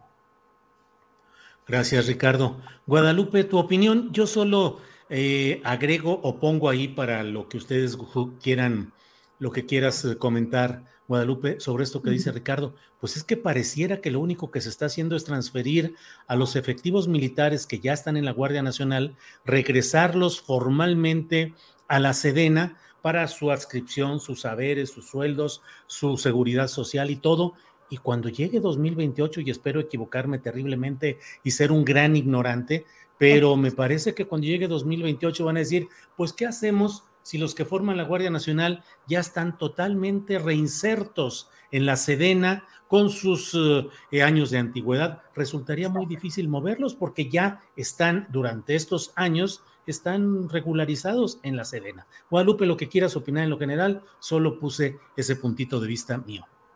Totalmente, Julio. La cuestión administrativa es, es fundamental y probablemente por eso, por facilidad, están haciendo este tipo de, están tomando este tipo de decisiones. Creo que hay que entender eh, las labores del ejército mexicano y hay que entender lo que significa las cuestiones de seguridad pública, seguridad nacional versus seguridad pública, para qué se forman las Fuerzas Armadas y para qué se forma una policía. Y creo que esto es una cuestión fundamental. Creo que en estos tiempos tenemos pues muchos discursos muy sensibles, muy sentimentales, eh, que, apelan a, una, a un sentir de todos los mexicanos con relación a lo que pasó a finales del 2006, cuando el presidente mexicano Felipe Calderón Hinojosa se puso un traje militar y declaró una guerra contra las drogas. Y además de todo se alió con una persona que estaba eh, pues encabezando Secretaría de Seguridad Pública, Genaro García Luna, que está en Estados Unidos supuestamente por un vínculo directo con el cartel de Sinaloa. Entonces, este, bueno, las personas más allegadas al presidente, el oficialismo, pues eh, tiene un punto interesante, es verdad. Em, el tema de la seguridad pública es muy complejo porque en muchas partes del país es, es un hecho que la delincuencia organizada está militarizada. Yo desde el principio eh, desde el principio del sexenio, cuando Andrés Manuel López Obrador tenía en su agenda, porque cambió de opinión, otro tipo de acciones con relación a la delincuencia organizada más vinculadas a la cuestión de política de drogas. Obviamente, Olga Sánchez Cordero, con todas estas este, organizaciones de la sociedad civil, eh, también con financiamiento extranjero, estaban llevando una agenda adelante de política de drogas, este, de legalización de drogas, y no estaban considerando la problemática tan importante que tenemos en el país, que es una militarización de la delincuencia organizada. Pero creo que no se tomaron las decisiones correctas. Eh, creo que era necesario continuar con esta presencia de alguna forma militar de verdad lo creo, y yo fui una gran crítica de esta perspectiva inicial con eh, Olga Sánchez Cordero, la amnistía, la política de drogas, los abrazos y no balazos, como decía Andrés Manuel López Obrador, cuando entendí con investigación de campo en lugares muy complicados del noreste mexicano y el Golfo de México, eh, entendía que se necesitaba, pero, pero, pero yo creía que lo que iba a suceder era un, un, tránsito gradual hacia, hacia una policía, hacia una reforma policial. La policía en los países desarrollados hace labores de seguridad pública, los militares de seguridad nacional. Esta es una solución sencilla para un proceso político y además está politizando el discurso, tanto de la izquierda como de la derecha. Creo que la, que la derecha ha hecho un trabajo pésimo en todos los temas de actualidad para México, no ha actuado para México y es un tema muy complejo. Pero hacer lo que se está haciendo sin controles, sin pesos y contrapesos, sin realmente plazos. ¿Por qué lo llevamos a 2029? ¿Cuál es la lógica? ¿Cuándo vamos a ver si la presencia de la Guardia Nacional adscrito a la Secretaría de la Defensa Nacional, más todos los problemas que tú estás planteando, van a funcionar? Creo que, creo que esto es una cuestión complicada y luego vamos a hablar de la cuestión política. Muchas gracias, Julio. A ti, Guadalupe. Ricardo, lo que quieras agregar y yo solamente planteo o comento el hecho de preguntarnos también por qué en este lapso no se pudo fortalecer las policías estatales. Es responsabilidad de los gobernadores, las estatales y las municipales, responsabilidad de los eh, gobernadores, de los eh, presidentes municipales. hay desde la oposición a este proceso, hay quienes dicen, es que el gobierno federal asfixió a las policías para que no quedara de otra más que entrara el ejército. sobre estos temas, ¿qué opinas, Ricardo? Sí, Julio, mira, bueno, hay que, hay que decir, y, yo creo que vale la pena precisar para informes de, para el conocimiento del público que las policías municipales ya no dependen de los municipios. Este, ya todo, toda la, política de seguridad pública eh, está manejada por el gobierno federal este, y ya las policías municipales eh, están, están adscritas a una, a una, este, a una política federal de seguridad. Incluso ya los propios ayuntamientos ya no se encargan de, hasta donde tengo entendido, de, pagar sus sueldos, sino que ya, los, ya los, los, paga el Estado o cada entidad con, con dinero federal. El, lo cierto es que eh, la tendencia de la militarización, bueno, esto viene desde hace muchos años. Yo creo que, bueno, eh, empezamos a verlo desde Carlos Salinas como una tarea de coadyuvancia en la seguridad pública cuando el país entró en una, en una etapa de, de alto oleaje por la seguridad, la inseguridad y por los embates del crimen organizado y su violencia. Eh, recuerdo que en aquel momento eh, algunas delegaciones de la PGR, eh, o de la extinta PGR, estuvieron a cargo de militares. Posteriormente, ya las, hacia finales de los años 90, pues un grupo de élite eh, los gafes después convertidos en Zetas, pues apoyaron estas tareas y dice la versión oficial que los cooptó el crimen y se los llevó para que trabajaran para su causa. Lo cierto es que desde en, el, sexenio de Ernesto Cedillo, eh, cuando se creó la Policía Federal Preventiva, eh, o se pusieron las bases de esta nueva policía, el subsecretario de Gobernación encargado de estas tareas era Jesús Murillo Caram. Y cuando yo platiqué con él al respecto, me dijo que el apoyo militar que se estaba dando a, a los estados y el apoyo militar para enfrentar el crimen era un tema temporal, porque el proyecto, el proyecto era que las policías volvieran a, ser importantes en, materia de combate al crimen y para frenar la seguridad pública. Obviamente estas policías eh, terminaron totalmente cooptadas eh, y posteriormente ya ni siquiera cooptadas, este, más bien ya estaban al servicio completamente del crimen organizado, policías que, que seguían siendo pagados por el Estado, pero servían al crimen. Y cuando llevaban a cabo detenciones, ya no entregaban a sus objetivos a las autoridades, sino los entregaban a los cárteles para que los interrogaran y los asesinaran. De tal manera que desde ese entonces, cuando se creó el Sistema Nacional de Seguridad Pública, que fue cuando empezó a tomar forma aquello de los antecedentes computarizados de criminales, etcétera, etcétera, que aquello no se tenía, este, eh, más o menos lo que hoy es Plataforma México, o lo que se, era Plataforma México. Empezó, las bases se sentaron con Ernesto Cedillo y, este, y la tendencia era fortalecer a las policías. En el siguiente sexenio esto prácticamente desapareció, las policías terminaron pues sueltas, no se siguieron los procesos de profesionalización, de vigilancia, de coordinación, de tal manera que, bueno, eh, de entonces a la fecha, eso es real, eh, las policías eh, se convirtieron en brazos armados de los grupos criminales. Y tiene razón el presidente en el sentido de que con la Policía Federal nada se podía hacer frente a este flagelo de la violencia. Pero la gran pregunta es, ¿y por qué no trabajaron en construir un proyecto policiaco, policial eh, propio de la Cuarta Transformación, un proyecto civil, un proyecto verdaderamente profesionalizado que nos garantizara seguridad? Es decir, no hay inversión en las policías municipales desde hace muchos años. Es ahí donde hay graves problemas porque realmente el municipio libre es la figura por donde se ha infiltrado muy fuerte el narcotráfico.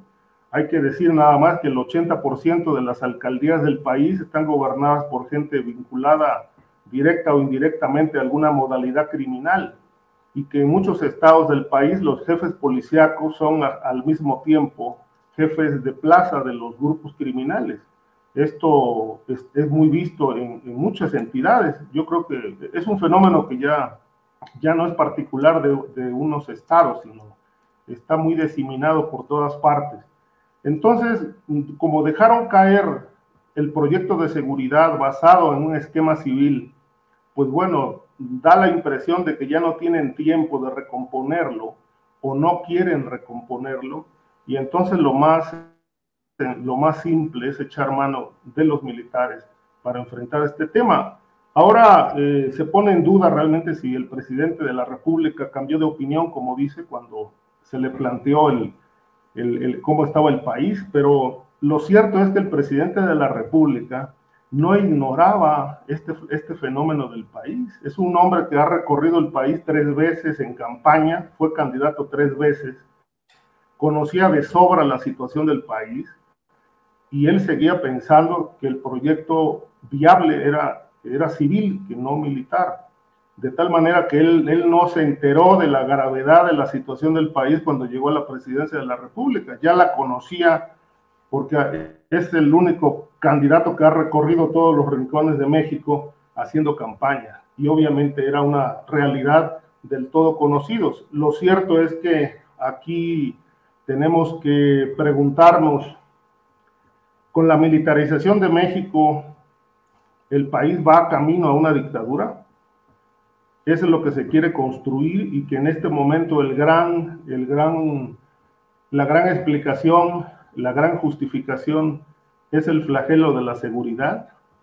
¿Y por qué no se habla si no, si no, se, va, si no se van a quedar los militares y si no se va a construir una dictadura? ¿Por qué no se habla de la construcción de un proyecto alterno policial que reemplace a los militares en alguna fecha? En este momento no conocemos nada, ni por asomo. Y eso a mí y en lo, particular, y creo que a mucha gente, eh, le resulta bastante preocupante. Gracias, Ricardo. Guadalupe, pues entramos al terreno político, que es el que planteabas. ¿Qué nos dices en este terreno, Guadalupe? Pues claro, este, creo que apoyo, y no necesariamente siempre estamos de acuerdo en las mesas de seguridad, en esta mesa de seguridad. Sin embargo, en este caso creo que estoy muy de acuerdo con Ricardo Ravelo. No tenemos un discurso político, tenemos un discurso realmente en el tema de seguridad.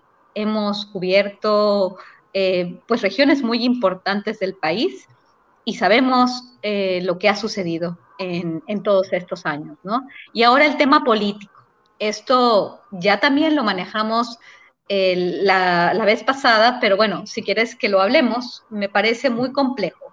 Creo que ya dijimos mucho y dijo muy bien Ricardo, mucho de lo que implica esta extensión, si no quieren hablar de militarización, porque bueno, muchos analistas, académicos, es que esto no es militarización, es que somos diferentes, es que Andrés Manuel López Obrador no es Felipe Calderón.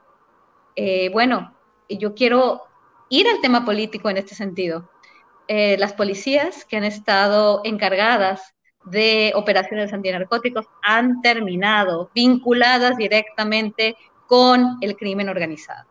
Escribí un libro con un colega que se llama Las cinco vidas de Genaro García Luna. Genaro García Luna nos dio, y, y si lo pueden leer, ese Colegio de México está abierto al público, lo pueden leer.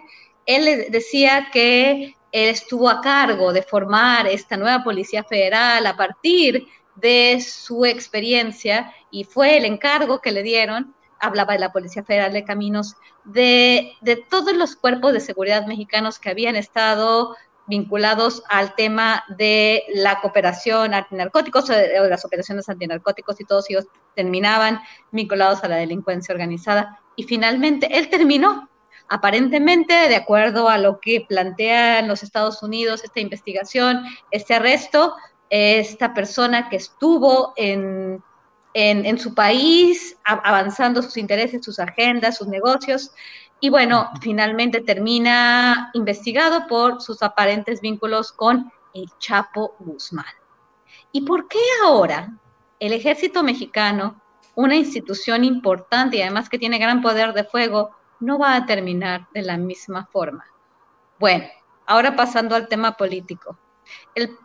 El, gobierno de México, con esta agenda supuestamente eh, vinculada a la construcción de la paz, no somos iguales, vamos a vincular a la este, a la agencia de seguridad más importante del país, a las Fuerzas Armadas, que aunque no se dedican a eso y no se deben dedicar a eso, vamos a hacerlo una cuestión de largo plazo, vamos a institucionalizarlo, vamos a cambiar todo el desequilibrio eh, del, de o sea, todo el, vamos, vamos a desequilibrar, vamos, esta, esta visión de país, esta construcción de administración pública, de, de política de Estado, vamos a, incrementar el poder de los militares, no importa. ¿Y qué se puede hacer para hacerlo eh, posible?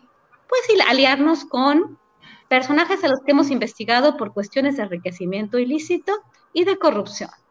Alejandro Moreno, no nos importa que el PRI, bueno, el día que ellos no quisieron pasar nuestra reforma al sector eléctrico, en la cual yo estaba completamente de acuerdo, y entonces Alejandro Moreno decide vincularse al bloque de Claudia X González, vale el PRI. Y ahora viene el PRI. Y ahora viene Alejandro Moreno, que ruja el jaguar, rugió el jaguar y ya va a dejar, se va a silenciar. Vamos a silenciar a Laida Sansores.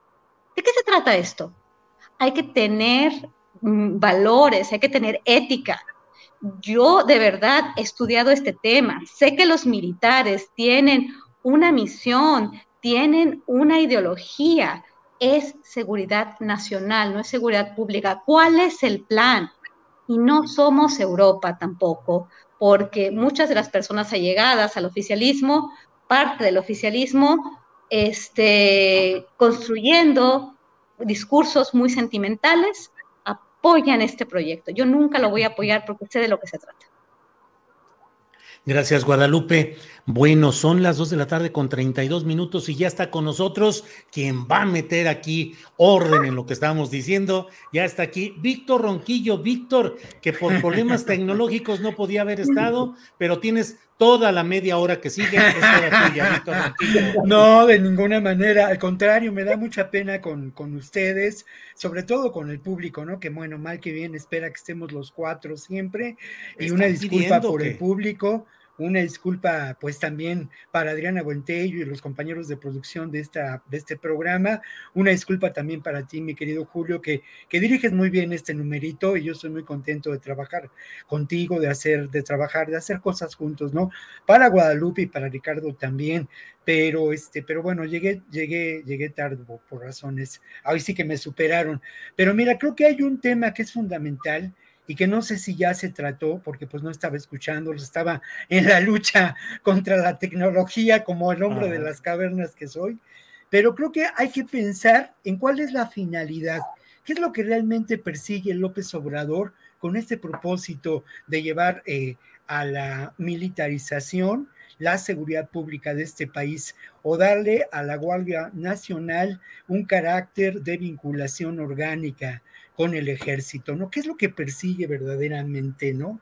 Persigue, como se ha dicho, a la larga construir una dictadura de izquierda, implantar el autoritarismo, persigue quebrar la democracia, eh, eh, eliminar cualquier, eh, eliminar la constitución.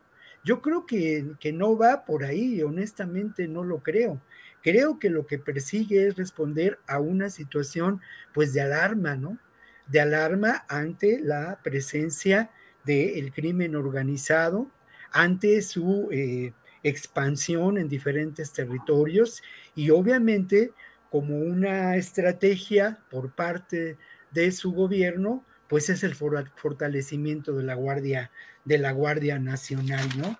Ya en ocasiones anteriores hablábamos de cómo hay una, se acaba de integrar una fuerza especial de reacción e intervención, ¿no? Esta, esta fuerza a mí me parece que define mucho de lo que se está buscando con esta intención. Creo que esta fuerza, como lo habíamos señalado en ese entonces, tiene un carácter antiterrorista, ¿no?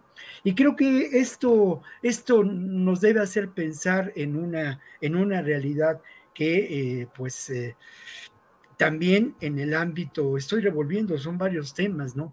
Pero que también en el ámbito de la realidad propia de este país y de lo que ocurre, pues nos debe hacer pensar cuál es el alcance de este crimen organizado, cuáles son sus propósitos, cuáles son sus alianzas. Y creo que sin duda eh, ya en ocasiones hemos revisado algunas circunstancias y no hay duda de que vemos elementos muy graves de provocación y yo también me atrevería a decir de alianza entre los poderes oscuros, los poderes fácticos que conforman esta realidad de, eh, de la delincuencia, de la economía del delito, de los intereses transnacionales, de grupos muy oscuros, ¿no? Que tienen vinculación, eh, yo lo diría así, con los sótanos del poder, no solamente en nuestro país, sino en distintos países, ¿no? Entonces, creo que esto es una, una cuestión que tiene que, que plantearse con solidez. Lo otro, eh, mira, se ha dicho de que vamos camino a la militarización, de que esto es muy grave, se, se rasgan las, vestiduras, y yo lo mencionaba, ¿no? En ocasiones anteriores. En el camino hay una decisión política que el ejército o que las Fuerzas Armadas hayan tomado en este gobierno ¿Es esta la primera decisión política que el ejército, las Fuerzas Armadas o sectores de las Fuerzas Armadas han llevado a cabo? Bueno, esa es una pregunta que queda abierta. A mí me parece que sin duda lo que ocurre, y estoy tocando diferentes temas de lo que había preparado, pero lo que ocurre más bien nos debería hacer pensar que en distintos momentos mm, quien tomó la decisión en términos de seguridad pública fue la connivencia, fueron sectores que estuvieron en connivencia, tanto del gobierno o de los gobiernos de Felipe Calderón y de Peña Nieto con el crimen organizado. Y ahí están las evidencias, y ahí está un personaje sujeto, bueno, sujeto a proceso en Estados Unidos. Entonces, creo que, que tendríamos que mirar esta realidad desde una perspectiva que va más allá de lo que es evidente, ¿no? Y preguntarnos sobre esas, sobre esos propósitos eh, finales, ¿no? Yo creo que también en términos de esos eh, propósitos finales habría que pensar lo que ya he dicho en otras ocasiones, ¿no? Las Fuerzas Armadas no son un sector monolítico, como no lo es ningún sector del poder en ningún país del mundo. Son un sector que entra en contradicciones y que tiene diferentes posiciones. ¿A quién conviene en ese, dentro de ese sector el control de la Guardia Nacional? Desde mi punto de vista, al sector más duro. No hay la menor duda a ese sector que por que desde el principio del sexenio ha estado también eh, impugnando una mayor eh, acción, una mayor respuesta en términos de armamento, de violencia, un mayor belicismo en contra del crimen organizado, ¿no? Eso también lo quiero, lo quiero apuntar y lo, y lo quiero dejar, dejar claro. Ahora, limitar la estrategia del gobierno de López Obrador en términos de seguridad a lo que ocurre con la Guardia Nacional, me parece que, que es un error y es un error en el que incluso el discurso político reciente del propio López Obrador en sus mañaneras ha incurrido, ¿no? La estrategia es más amplia que ello, ¿no? Y, insisto mucho, ya, ya se hablaba del tema, del tema, del tema político, ¿no? Y creo que el tema político también es muy importante y también quiero decir en relación a ello, estoy siendo un poco disperso, perdonen ustedes, llegué tarde y, los tres temas que había preparado los estoy revolviendo, pero bueno, me queda poco tiempo y, y si quiero insistir en algunos temas que me parecen claves. El asunto de que estamos en una guerra ideológica, no hay eh, otra realidad y en esa guerra ideológica hemos visto... Eh, diferentes escenarios, ¿no? Esa guerra ideológica se libra en diferentes escenarios. Uno, sin duda, es el escenario de lo que podemos considerar la política convencional, esos escenarios de los eh, poderes eh, políticos, ¿no? De los tres poderes de la nación, tanto en la Suprema Corte de Justicia, donde se libró hace poco una discusión muy interesante en términos de la ley. Eh, y de la prisión eh, eh, no preventiva, sino todo lo contrario, ¿no? Y obviamente la Cámara de Diputados y la Cámara de Senadores. En, esa, en ese escenario de la Cámara de Diputados y la Cámara, y la Cámara de Senadores, que veremos qué ocurre ahora en la Cámara de Senadores, pero ya lo que ocurrió en la Cámara de Diputados es muy, muy interesante, muy paradójico y en extremo surrealista, ¿no? Quienes impulsaron el tema de la militarización ahora se desgarran las vestiduras y hablan y, y están a favor y, de verdad que, es, que, es, que es una tragicomedia, ¿no? Y en el caso de y en el caso de lo que ocurre en los medios en esta guerra ideológica, también creo que lamentablemente ha habido poca profundización en términos de la reflexión y en términos de las preguntas que son convenientes desde nuestra perspectiva como periodistas, como estudiosos de estos temas, para ampliar la... Ah, las consideraciones, las reflexiones sobre este tema. Nosotros no, no estamos aquí, no somos, eh, eh, digamos, funcionarios de la seguridad pública, ni mucho menos. Somos personas que a partir de la experiencia, a partir de las lecturas y a partir de la sensibilidad y la visión, eh, este, pues eso, ¿no? Sobre todo hacemos preguntas y planteamos, y planteamos dudas. Mm, hay, hay, otros temas que quisiera tratar, pero no quiero abusar del micrófono, mi querido Julio.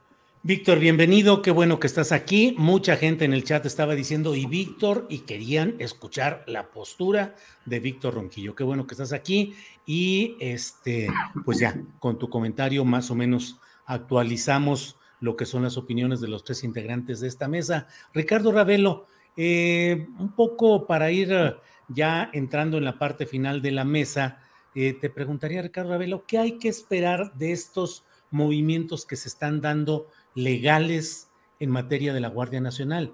Si todo esto es para hacer lo que se venía haciendo antes, pues como que no tendría mucho sentido. ¿Para qué se estará haciendo todo este cambio? Para entrar a una dinámica de mayor confrontación con los cárteles. Y me atrevo a pensar, para estar en sintonía con necesidades e indicaciones de seguridad continental que sobre todo está planteando Estados Unidos o crees que las cosas más o menos van a seguir igual? ¿Cuál es tu perspectiva, Ricardo? Bueno, evidentemente la decisión es que el, el ejército tome el control absoluto de la Guardia Nacional. Es decir, es, esa es una policía militar, pero tenía un control civil, ahora ya dependerá directamente, administrativamente y en todos los sentidos de la Secretaría de la Defensa. Es un brazo de la milicia, un brazo de la Secretaría de la Defensa Nacional, quien estará a cargo de toda la seguridad, más la, Marina, etcétera, todas las Fuerzas Armadas. Mira, en yo diría que la sola presencia del ejército o de las Fuerzas Armadas frente a un flagelo tan complejo como la criminalidad es insuficiente. Es decir, eso que, te mencionas de que si se va, va a haber un cambio en cuanto a que se van a confrontar a los cárteles, esto implicaría un cambio de estrategia. Esto no lo vemos. No se ha dicho que va a haber cambio de estrategia. Hasta ahora, eh, si es que le podemos llamar estrategia, es solo presencia militar, pero es insuficiente y tan insuficiente que ahí están los datos de las muertes, desapariciones, estadísticas de cobro de piso y cómo está sufriendo el país todo por este flagelo de violencia, cobro de piso y todas esas actividades perniciosas de la delincuencia organizada que azotan pueblos completos.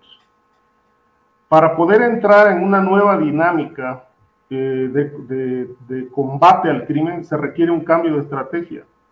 Y yo creo que esto, eh, si realmente el objetivo del gobierno con militarizar el país es enfrentar la seguridad pública, pues mm, se ve forzado, se ve que se impone como necesario un cambio de estrategia. Si los objetivos son otros, entonces las cosas van a seguir igual. Ahora, el escenario no es nada menor. Eh, estamos hablando de la captura del Estado. Es decir, la criminalidad tiene capturado al Estado. Y esto implica que, que la criminalidad se alimenta de Estado fallido. Y este Estado fallido está en la cooptación la cooptación de funcionarios a nivel municipal, regidores, síndicos, tesoreros, muchos ayuntamientos de México están sometidos a la delincuencia o llegaron apoyados por ellos y obviamente hoy tienen que entregar obra, obra pública, cuotas mensuales y poner a su servicio a las policías. Así está el 80% de los municipios del país. Esto es captura del Estado. Por otro lado, tenemos que la delincuencia organizada también ha cooptado empresarios, muchísimos empresarios, o estos se han dejado cooptar o ya formaban parte de alguna modalidad criminal para lavar dinero y ganar, eh, tener ganancias millonarias. Esto es otra parte del fenómeno. Y otro aspecto importante es la, la captura de funcionarios públicos a nivel estatal, fiscales, policías, jefes, policíacos, etcétera, que es otro fenómeno que da cuenta de la captura del Estado. De tal manera que, bueno, para esto es insuficiente la presencia militar, se requiere un cambio de estrategia para golpear la estructura de poder, investigar a los funcionarios vinculados al crimen, alcaldes, regidores, síndicos, y llevar a cabo una limpieza, un saneamiento desde adentro del poder para enfrentar un fenómeno que se está reflejando afuera. Es decir, si este problema de la criminalidad va en aumento, es porque hay mucha impunidad y gente dentro del poder este, que está colaborando con la criminalidad. Entonces, cuando el presidente de la República habla de combate a la corrupción, pues yo diría, pues ¿cuál combate? Si ahí está la estructura de poder permeada completamente por el narco.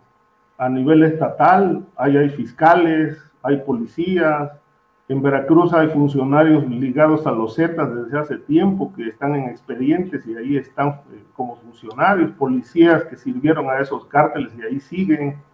Es decir, estamos hablando de un componente bastante complejo, una maraña de intereses y una ligazón de, de intereses que con la presencia del militar no es suficiente, se requiere una estrategia en por lo menos tres o cuatro ejes importantes que se llama combate a la narcopolítica, el combate al lavado de dinero, a la corrupción y desmantelamiento de las redes patrimoniales de la delincuencia organizada ligadas a empresarios y a políticos. Esto sería una verdadera revolución en la búsqueda de pacificar el país. Por eso mi gran duda es, ¿vamos hacia una, hacia una dictadura o realmente el objetivo es la seguridad? Si es la seguridad, realmente no veo cómo lo vayan a resolver solo con militarizar el país y tener presencia de uniformados militares en las calles. Gracias, Ricardo. Guadalupe Correa, eh, tu opinión, por favor, sobre este tema que mucha gente dice, bueno, sí, mucho análisis, mucha discusión, eh, mucho, pero ¿qué va a pasar en lo inmediato? ¿Qué va a pasar con esta Guardia Nacional? Tiene una función o tendrá un objetivo diferente a partir de ahora, será la continuidad de lo mismo que ya tenemos, se va a compasar con políticas continentales o subcontinentales eh, de Estados Unidos en cuanto a organismos de seguridad eh, pública y seguridad nacional. Guadalupe, por favor. Sí, es un tema tan complejo y sí, claro, podemos decir mucho bla, bla, bla y finalmente cuál va a ser la solución a este flagelo que tenemos en México. Y bueno, el tema de la Guardia Nacional. ¿Qué ha hecho la Guardia Nacional en estos años, independientemente de que forma parte de un mando civil o que sea parte de la Secretaría de la Defensa Nacional? Eh, sea parte de la Secretaría de Defensa Nacional, no nos asegura que esto vaya a llegar a buen término, ¿no? Al contrario, yo diría, como dije antes, que todos los cuerpos de seguridad que se han dirigido a luchar contra la delincuencia organizada, por lo menos hasta ahora, terminan vinculados con él. El mejor caso fue el caso de Genaro García Luna. ¿Por qué eh, la Secretaría de Defensa, ahora con Andrés Manuel López Obrador y con el gobierno de la transformación, va a ser diferente? Cuando tenemos la participación de las Fuerzas Armadas en actividades muy complicadas. Recordemos el huachicoleo. Bueno, el tema de lo operativo, ¿qué vamos a hacer? ¿Qué vamos a hacer con estas decisiones? Yo creo que también el esquema importa, ¿no? Vamos a este, realmente hacer este desbalance de poderes, darle más funciones al ejército mexicano, guarda, este resguardo de puertos, de fronteras, de seguridad pública. Estamos realmente alterando esta eh, este equilibrio de poderes en el país y esto es muy complicado. Creo que debió haberse eh, y que debe, debe tenerse, porque finalmente, miren, lo que va a pasar es esto. Finalmente esto en la Constitución no se puede hacer, va a haber muchos amparos y lo que sí va a suceder es que en estos siguientes meses, y esto no me gustaría que sucediera porque sucedió con la, con la ley de la industria, este, con, la, con la reforma del sector eléctrico en México, al final se volvió un tema político. Andrés Manuel está muy contento porque ha podido hacer de esto un tema político durante los cuatro años de gobierno. Y esto se puede seguir haciendo pero realmente se han resuelto los problemas del país. Realmente hemos podido resolver el problema de los hidrocarburos en México, del sistema energético en México. Hemos podido eh, regresar los recursos a los mexicanos que, que, que avanzaron, que avanzó una oposición hoy que realmente estaba operando con los grandes poderes transnacionales y con el gran capital este, internacional pues no, no se ha hecho. Y en ese sentido vamos a hacer probablemente lo mismo. ¿Por qué? Porque no tenemos un plan. ¿Qué pasa con la Guardia Nacional? ¿Ha hecho un buen papel la Guardia Nacional? ¿Estamos mejor? Bueno, esas personas que están apoyando este, digamos, esta decisión eh, en, un, en, un, contexto de un maromeo político, realmente así lo veo yo, porque, porque no se han puesto a entender lo que sucede cuando incluyes a fuerzas que están, que tienen su misión, que tienen toda su ideología en, otro sentido, una cuestión de seguridad nacional, es una guerra. ¿Por qué no podemos hacer o podemos plantear un proyecto en el cual entendemos que la, el crimen organizado está militarizado? de aquí a tal fecha lo vamos a terminar y cuál es nuestro plazo y cómo vamos a evaluar los resultados. Pero no, es, no ha importado eso, realmente estoy escuchando eh, este, discursos muy emocionales muy poco consistentes, sin investigación, sin, sin, sin, sin sustento, apoyando o obviamente la oposición, que ha sido obviamente completamente fallida y completamente eh, relacionada con sus propias agendas. Muy mal por la derecha, muy mal por la izquierda, pero eso no es una cuestión de izquierda o derecha, ¿eh? porque quien mete los militares está mucho más vinculado, de acuerdo a la concepción teórica y, de, la, de la filosofía política, los militares eh, darle más avance a los militares es un proyecto de derecha. Y no quiero entrar en este tema porque van a decir que, que, uno apoya a la oposición. No apoyo de ninguna forma a la oposición. Creo que fue lo peor que le pudo pasar al país, que, el, el, expresidente Felipe Calderón Hinojosa se haya puesto un traje de militar y ella declarado una guerra contra las drogas. Lo peor que le sucedió al país. Y por eso mismo, por el, el, trabajo que he hecho en campo y las personas con las que he hablado. Recuerdo muy bien esta conversación que tuve con esta persona en la policía de Camargo. El día que esto, el día que Tamaulipas estalló, fue el día que los militares salieron de sus, este, de, de, sus, eh, de, sus cuarteles. Exactamente. Entonces, bueno, este, ¿qué vamos, tendríamos que hacer? Tendríamos que tener un plan para sacar a los militares de tareas donde deben estar, porque deben estar. ¿Hay plan? Yo no lo veo. Gracias. Gracias, Guadalupe. Eh, Víctor Ronquillo, llegaste a tiempo para ir cerrando esta mesa del jueves 15 de septiembre, son las 2 de la tarde con 54 minutos. Por favor, tus comentarios sobre lo que aquí se ha ido diciendo, Víctor. Bueno, mira, hay varias cosas que son muy importantes, ¿no? Creo que este asunto de pensar que el Estado ha sido capturado es muy temerario, ¿no? Creo que no puede sostenerse. Sí creo que hay regiones del territorio nacional que lamentablemente se encuentran sometidas a los dictámenes del crimen organizado y a una complicidad establecida con el poder político. Pero el 80% del territorio nos alarmaba que el Comando Norte o quien encabeza el Comando Norte hace unos meses hablara del 35% del territorio nacional sometido a esos designios de los imperios criminales, ¿no? Creo que esto es una, una, una exageración y es una exageración que tiene que ver precisamente con esta, con esta guerra ideológica, ¿no? Por otra parte, Julio, creo que hay una pregunta que es sustancial y que, y que has hecho tú y que creo que tenemos que intentar responder. Eh, ¿Hasta dónde esta estrategia corresponde a intereses continentales? ¿Hasta dónde detrás de esta estrategia están los diferentes grupos que se benefician con el control territorial y los recursos naturales de, eh, de América y del mundo eh, en sí mismo, porque al final de cuentas esta estrategia de la militarización, esta estrategia de la construcción de muros, esta estrategia de la imposición de la violencia es parte de las nuevas versiones y de las nuevas guerras del siglo XXI. Creo que tenemos que mirar esta realidad de fondo y entender también las propias contradicciones políticas que se dan en el seno del gobierno de la cuarta transformación. Indudablemente, el discurso político de López Obrador habla de la soberanía nacional y me parece que ha dado muestras de defender esa soberanía, pero insisto, eh, un gobierno y las Fuerzas Armadas de este gobierno se conforman por diferentes intereses y por diferentes grupos.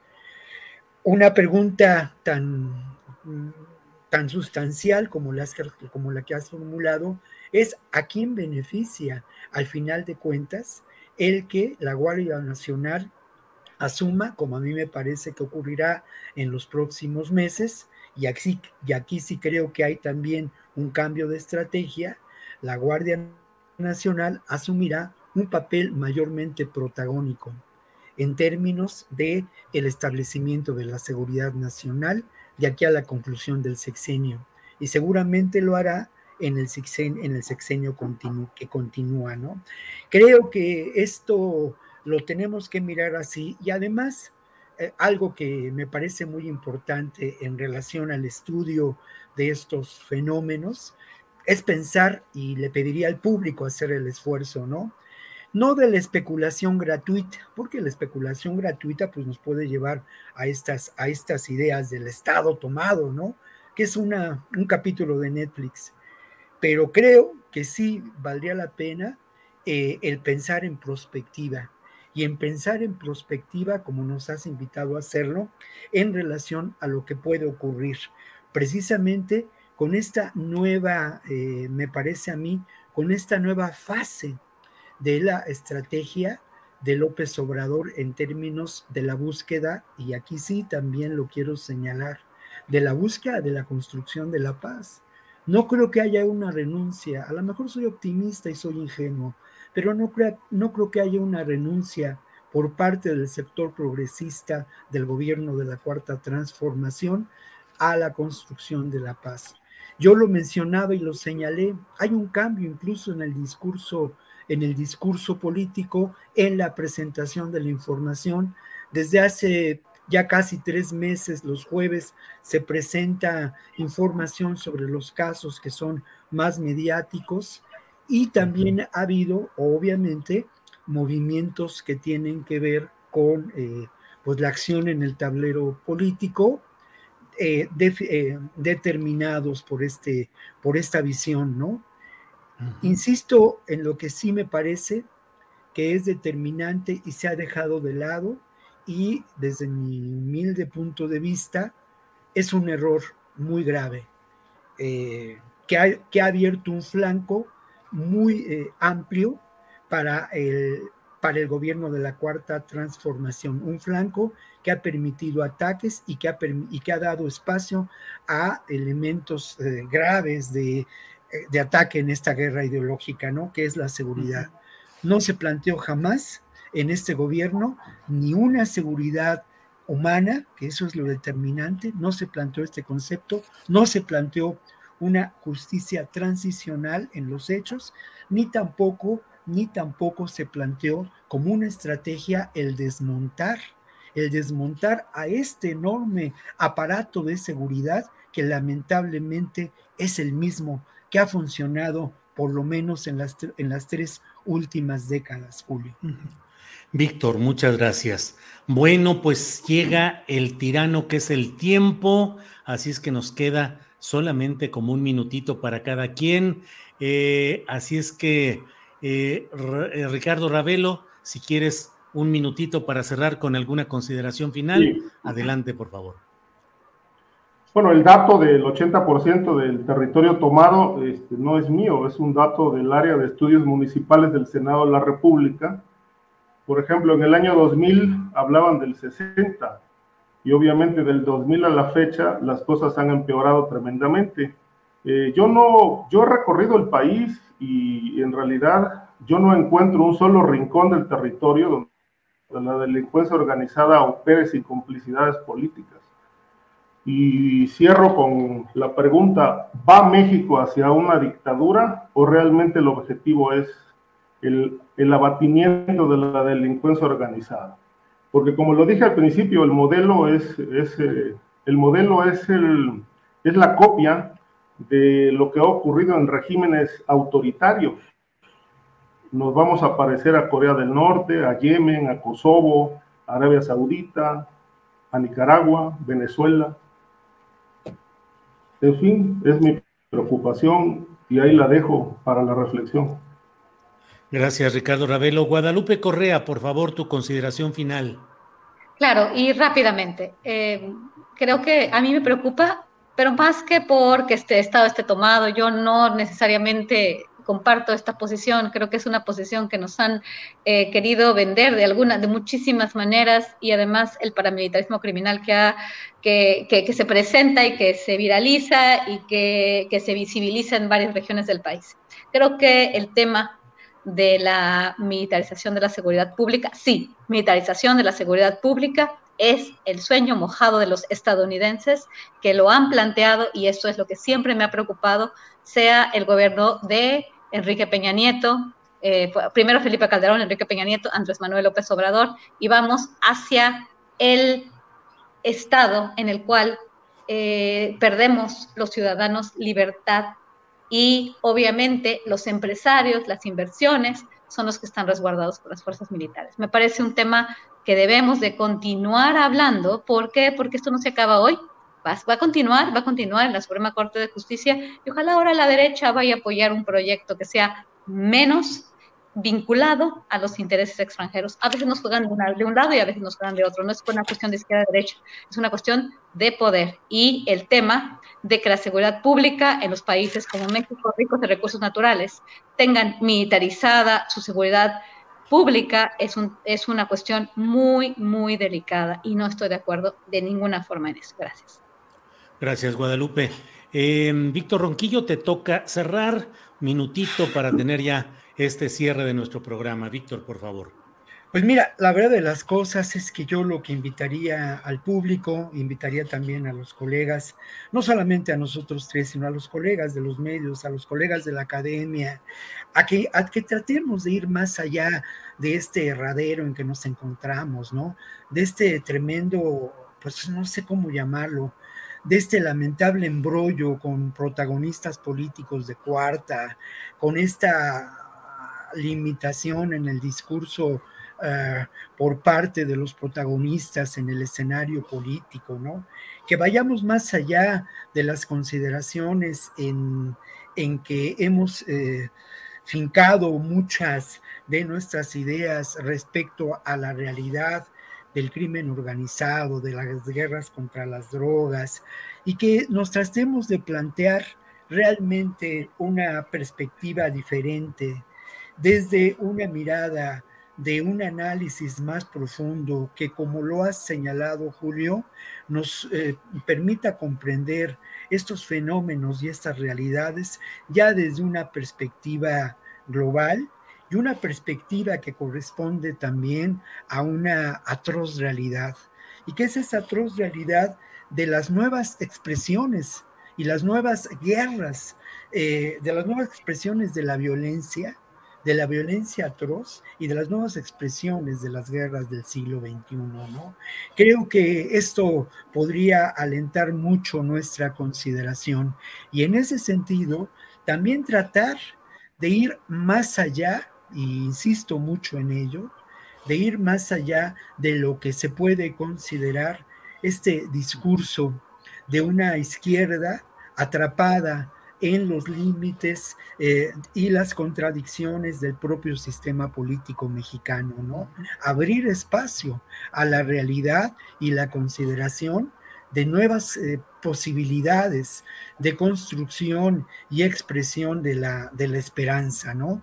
Y creo que esas nuevas expresiones y de la construcción de la esperanza están dadas abajo y a la izquierda, no hay la menor duda, ¿no? Abajo y a la izquierda y tienen que ver, sin duda, ya lo he dicho en otras ocasiones, con lo que se construye en realidades como, como, como se da en los pueblos originarios de este país. Y habría que mirar lo que está pasando en esos momentos en Guerrero, en Michoacán, en la propia Chiapas, en Chihuahua, ¿no? Con intentos de construir formas distintas para trabajar el tema de la seguridad eh, y de la construcción de una ciudadanía y una participación política distinta a la que eh, parecemos determinados por esta supuesta modernidad. Perdón. Sí. No, Víctor, adelante, gracias. Bien, pues eh, muchas gracias a los tres por esta oportunidad. Ricardo Ravelo, gracias y buenas tardes. Gracias, buenas tardes, Julio. Como siempre, un placer estar en esta mesa contigo y con mis compañeros Víctor y Guadalupe. Gracias, Guadalupe Correa Cabrera. Gracias. Buen, buen fin de puente. Sí, claro, claro. Muchas gracias a todos y bueno, vamos a tener que seguir este, discutiendo este tema porque esto no termina hasta que termina y no va a terminar pronto.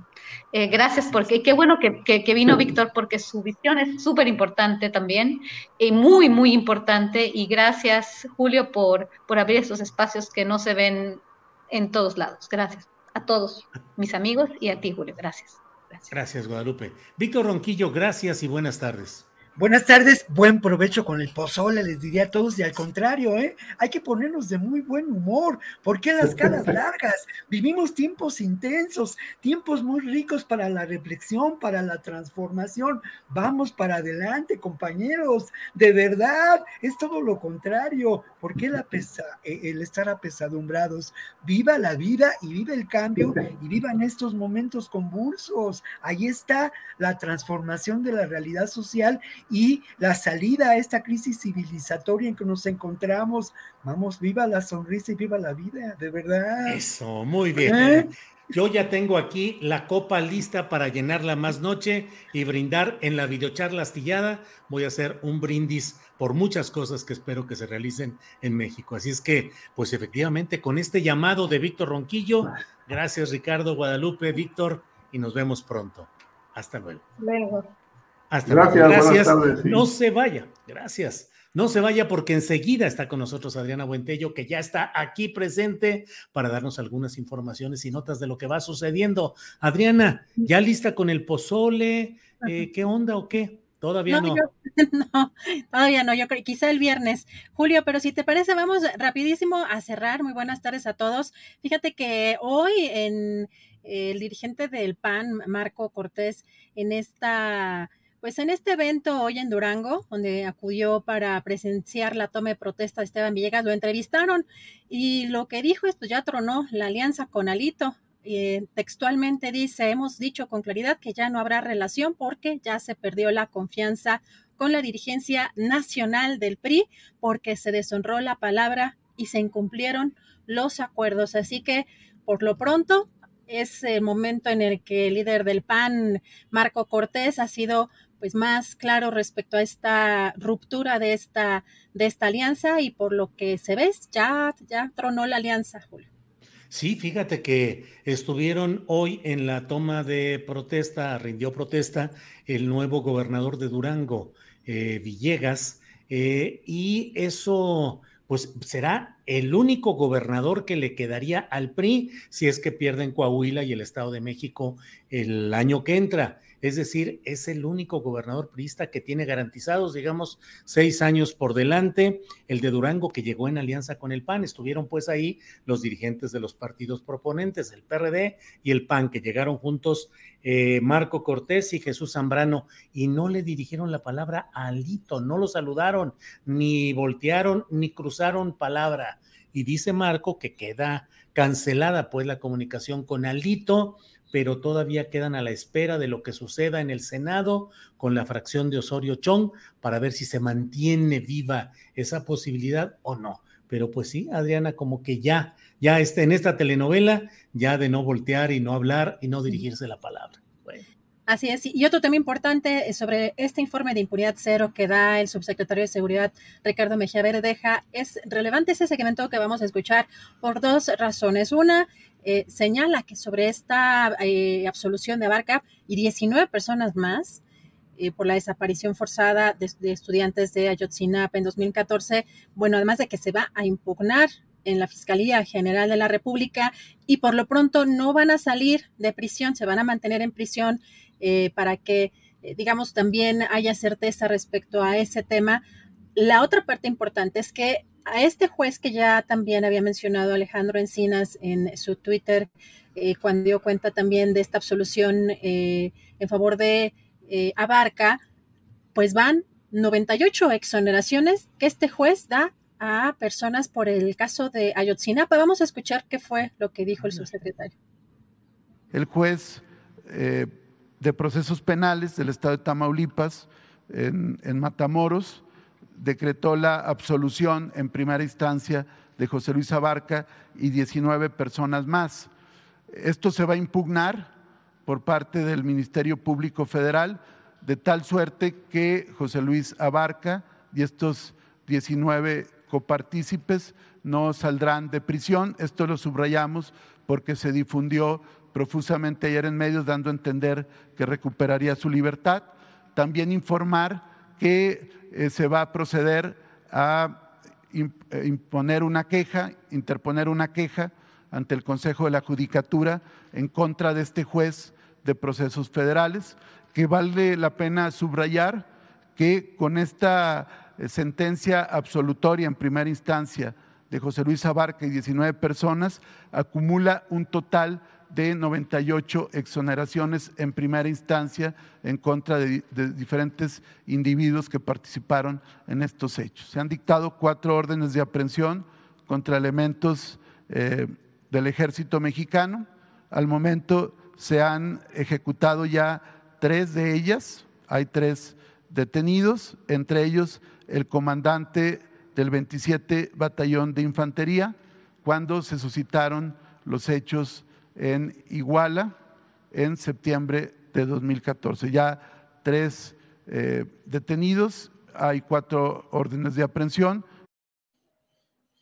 Esto respecto a este tema, ya la detención de esta persona que ya, de la que ya comentabas con el periodista Francisco Cruz, eh, del, del 27 Batallón de Infantería, Julio.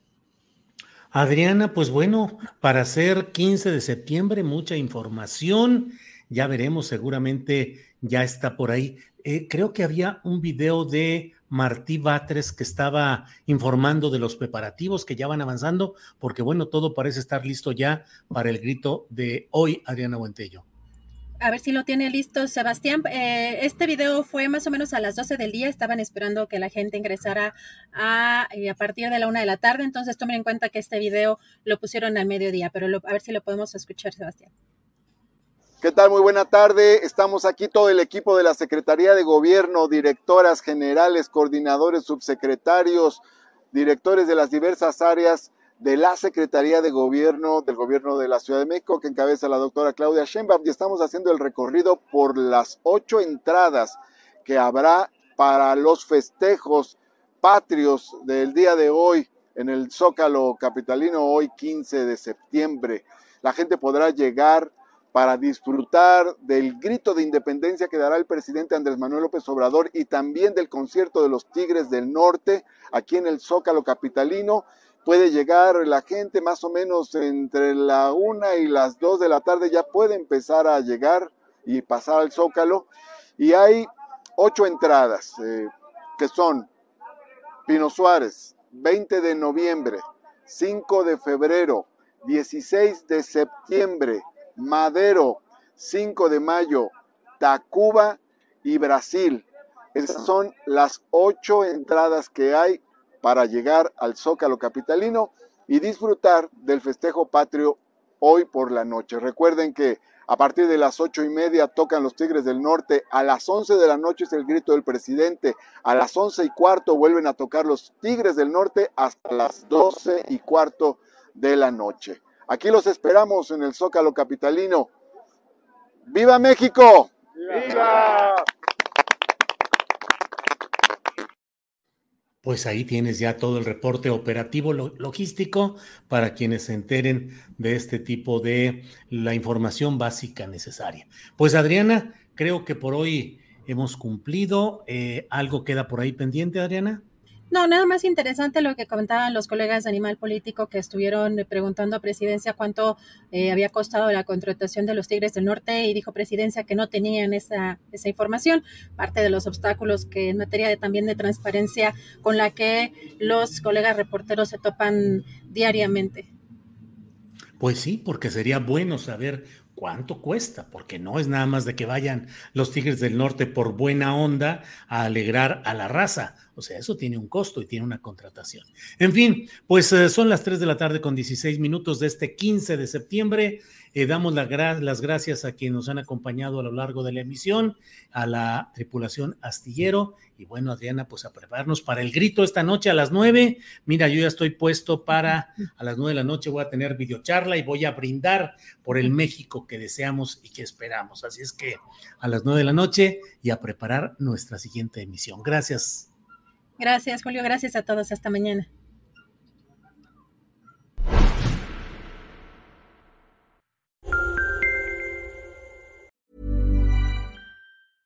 Ever catch yourself eating the same flavorless dinner three days in a row?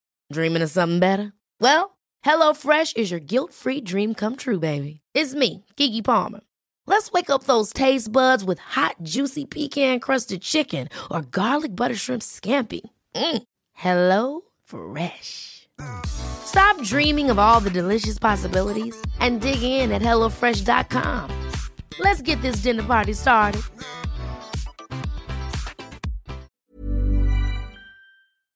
Para que te enteres del próximo noticiero, suscríbete y dale follow en Apple, Spotify, Amazon Music, Google o donde sea que escuches podcast te invitamos a visitar nuestra página julioastillero.com.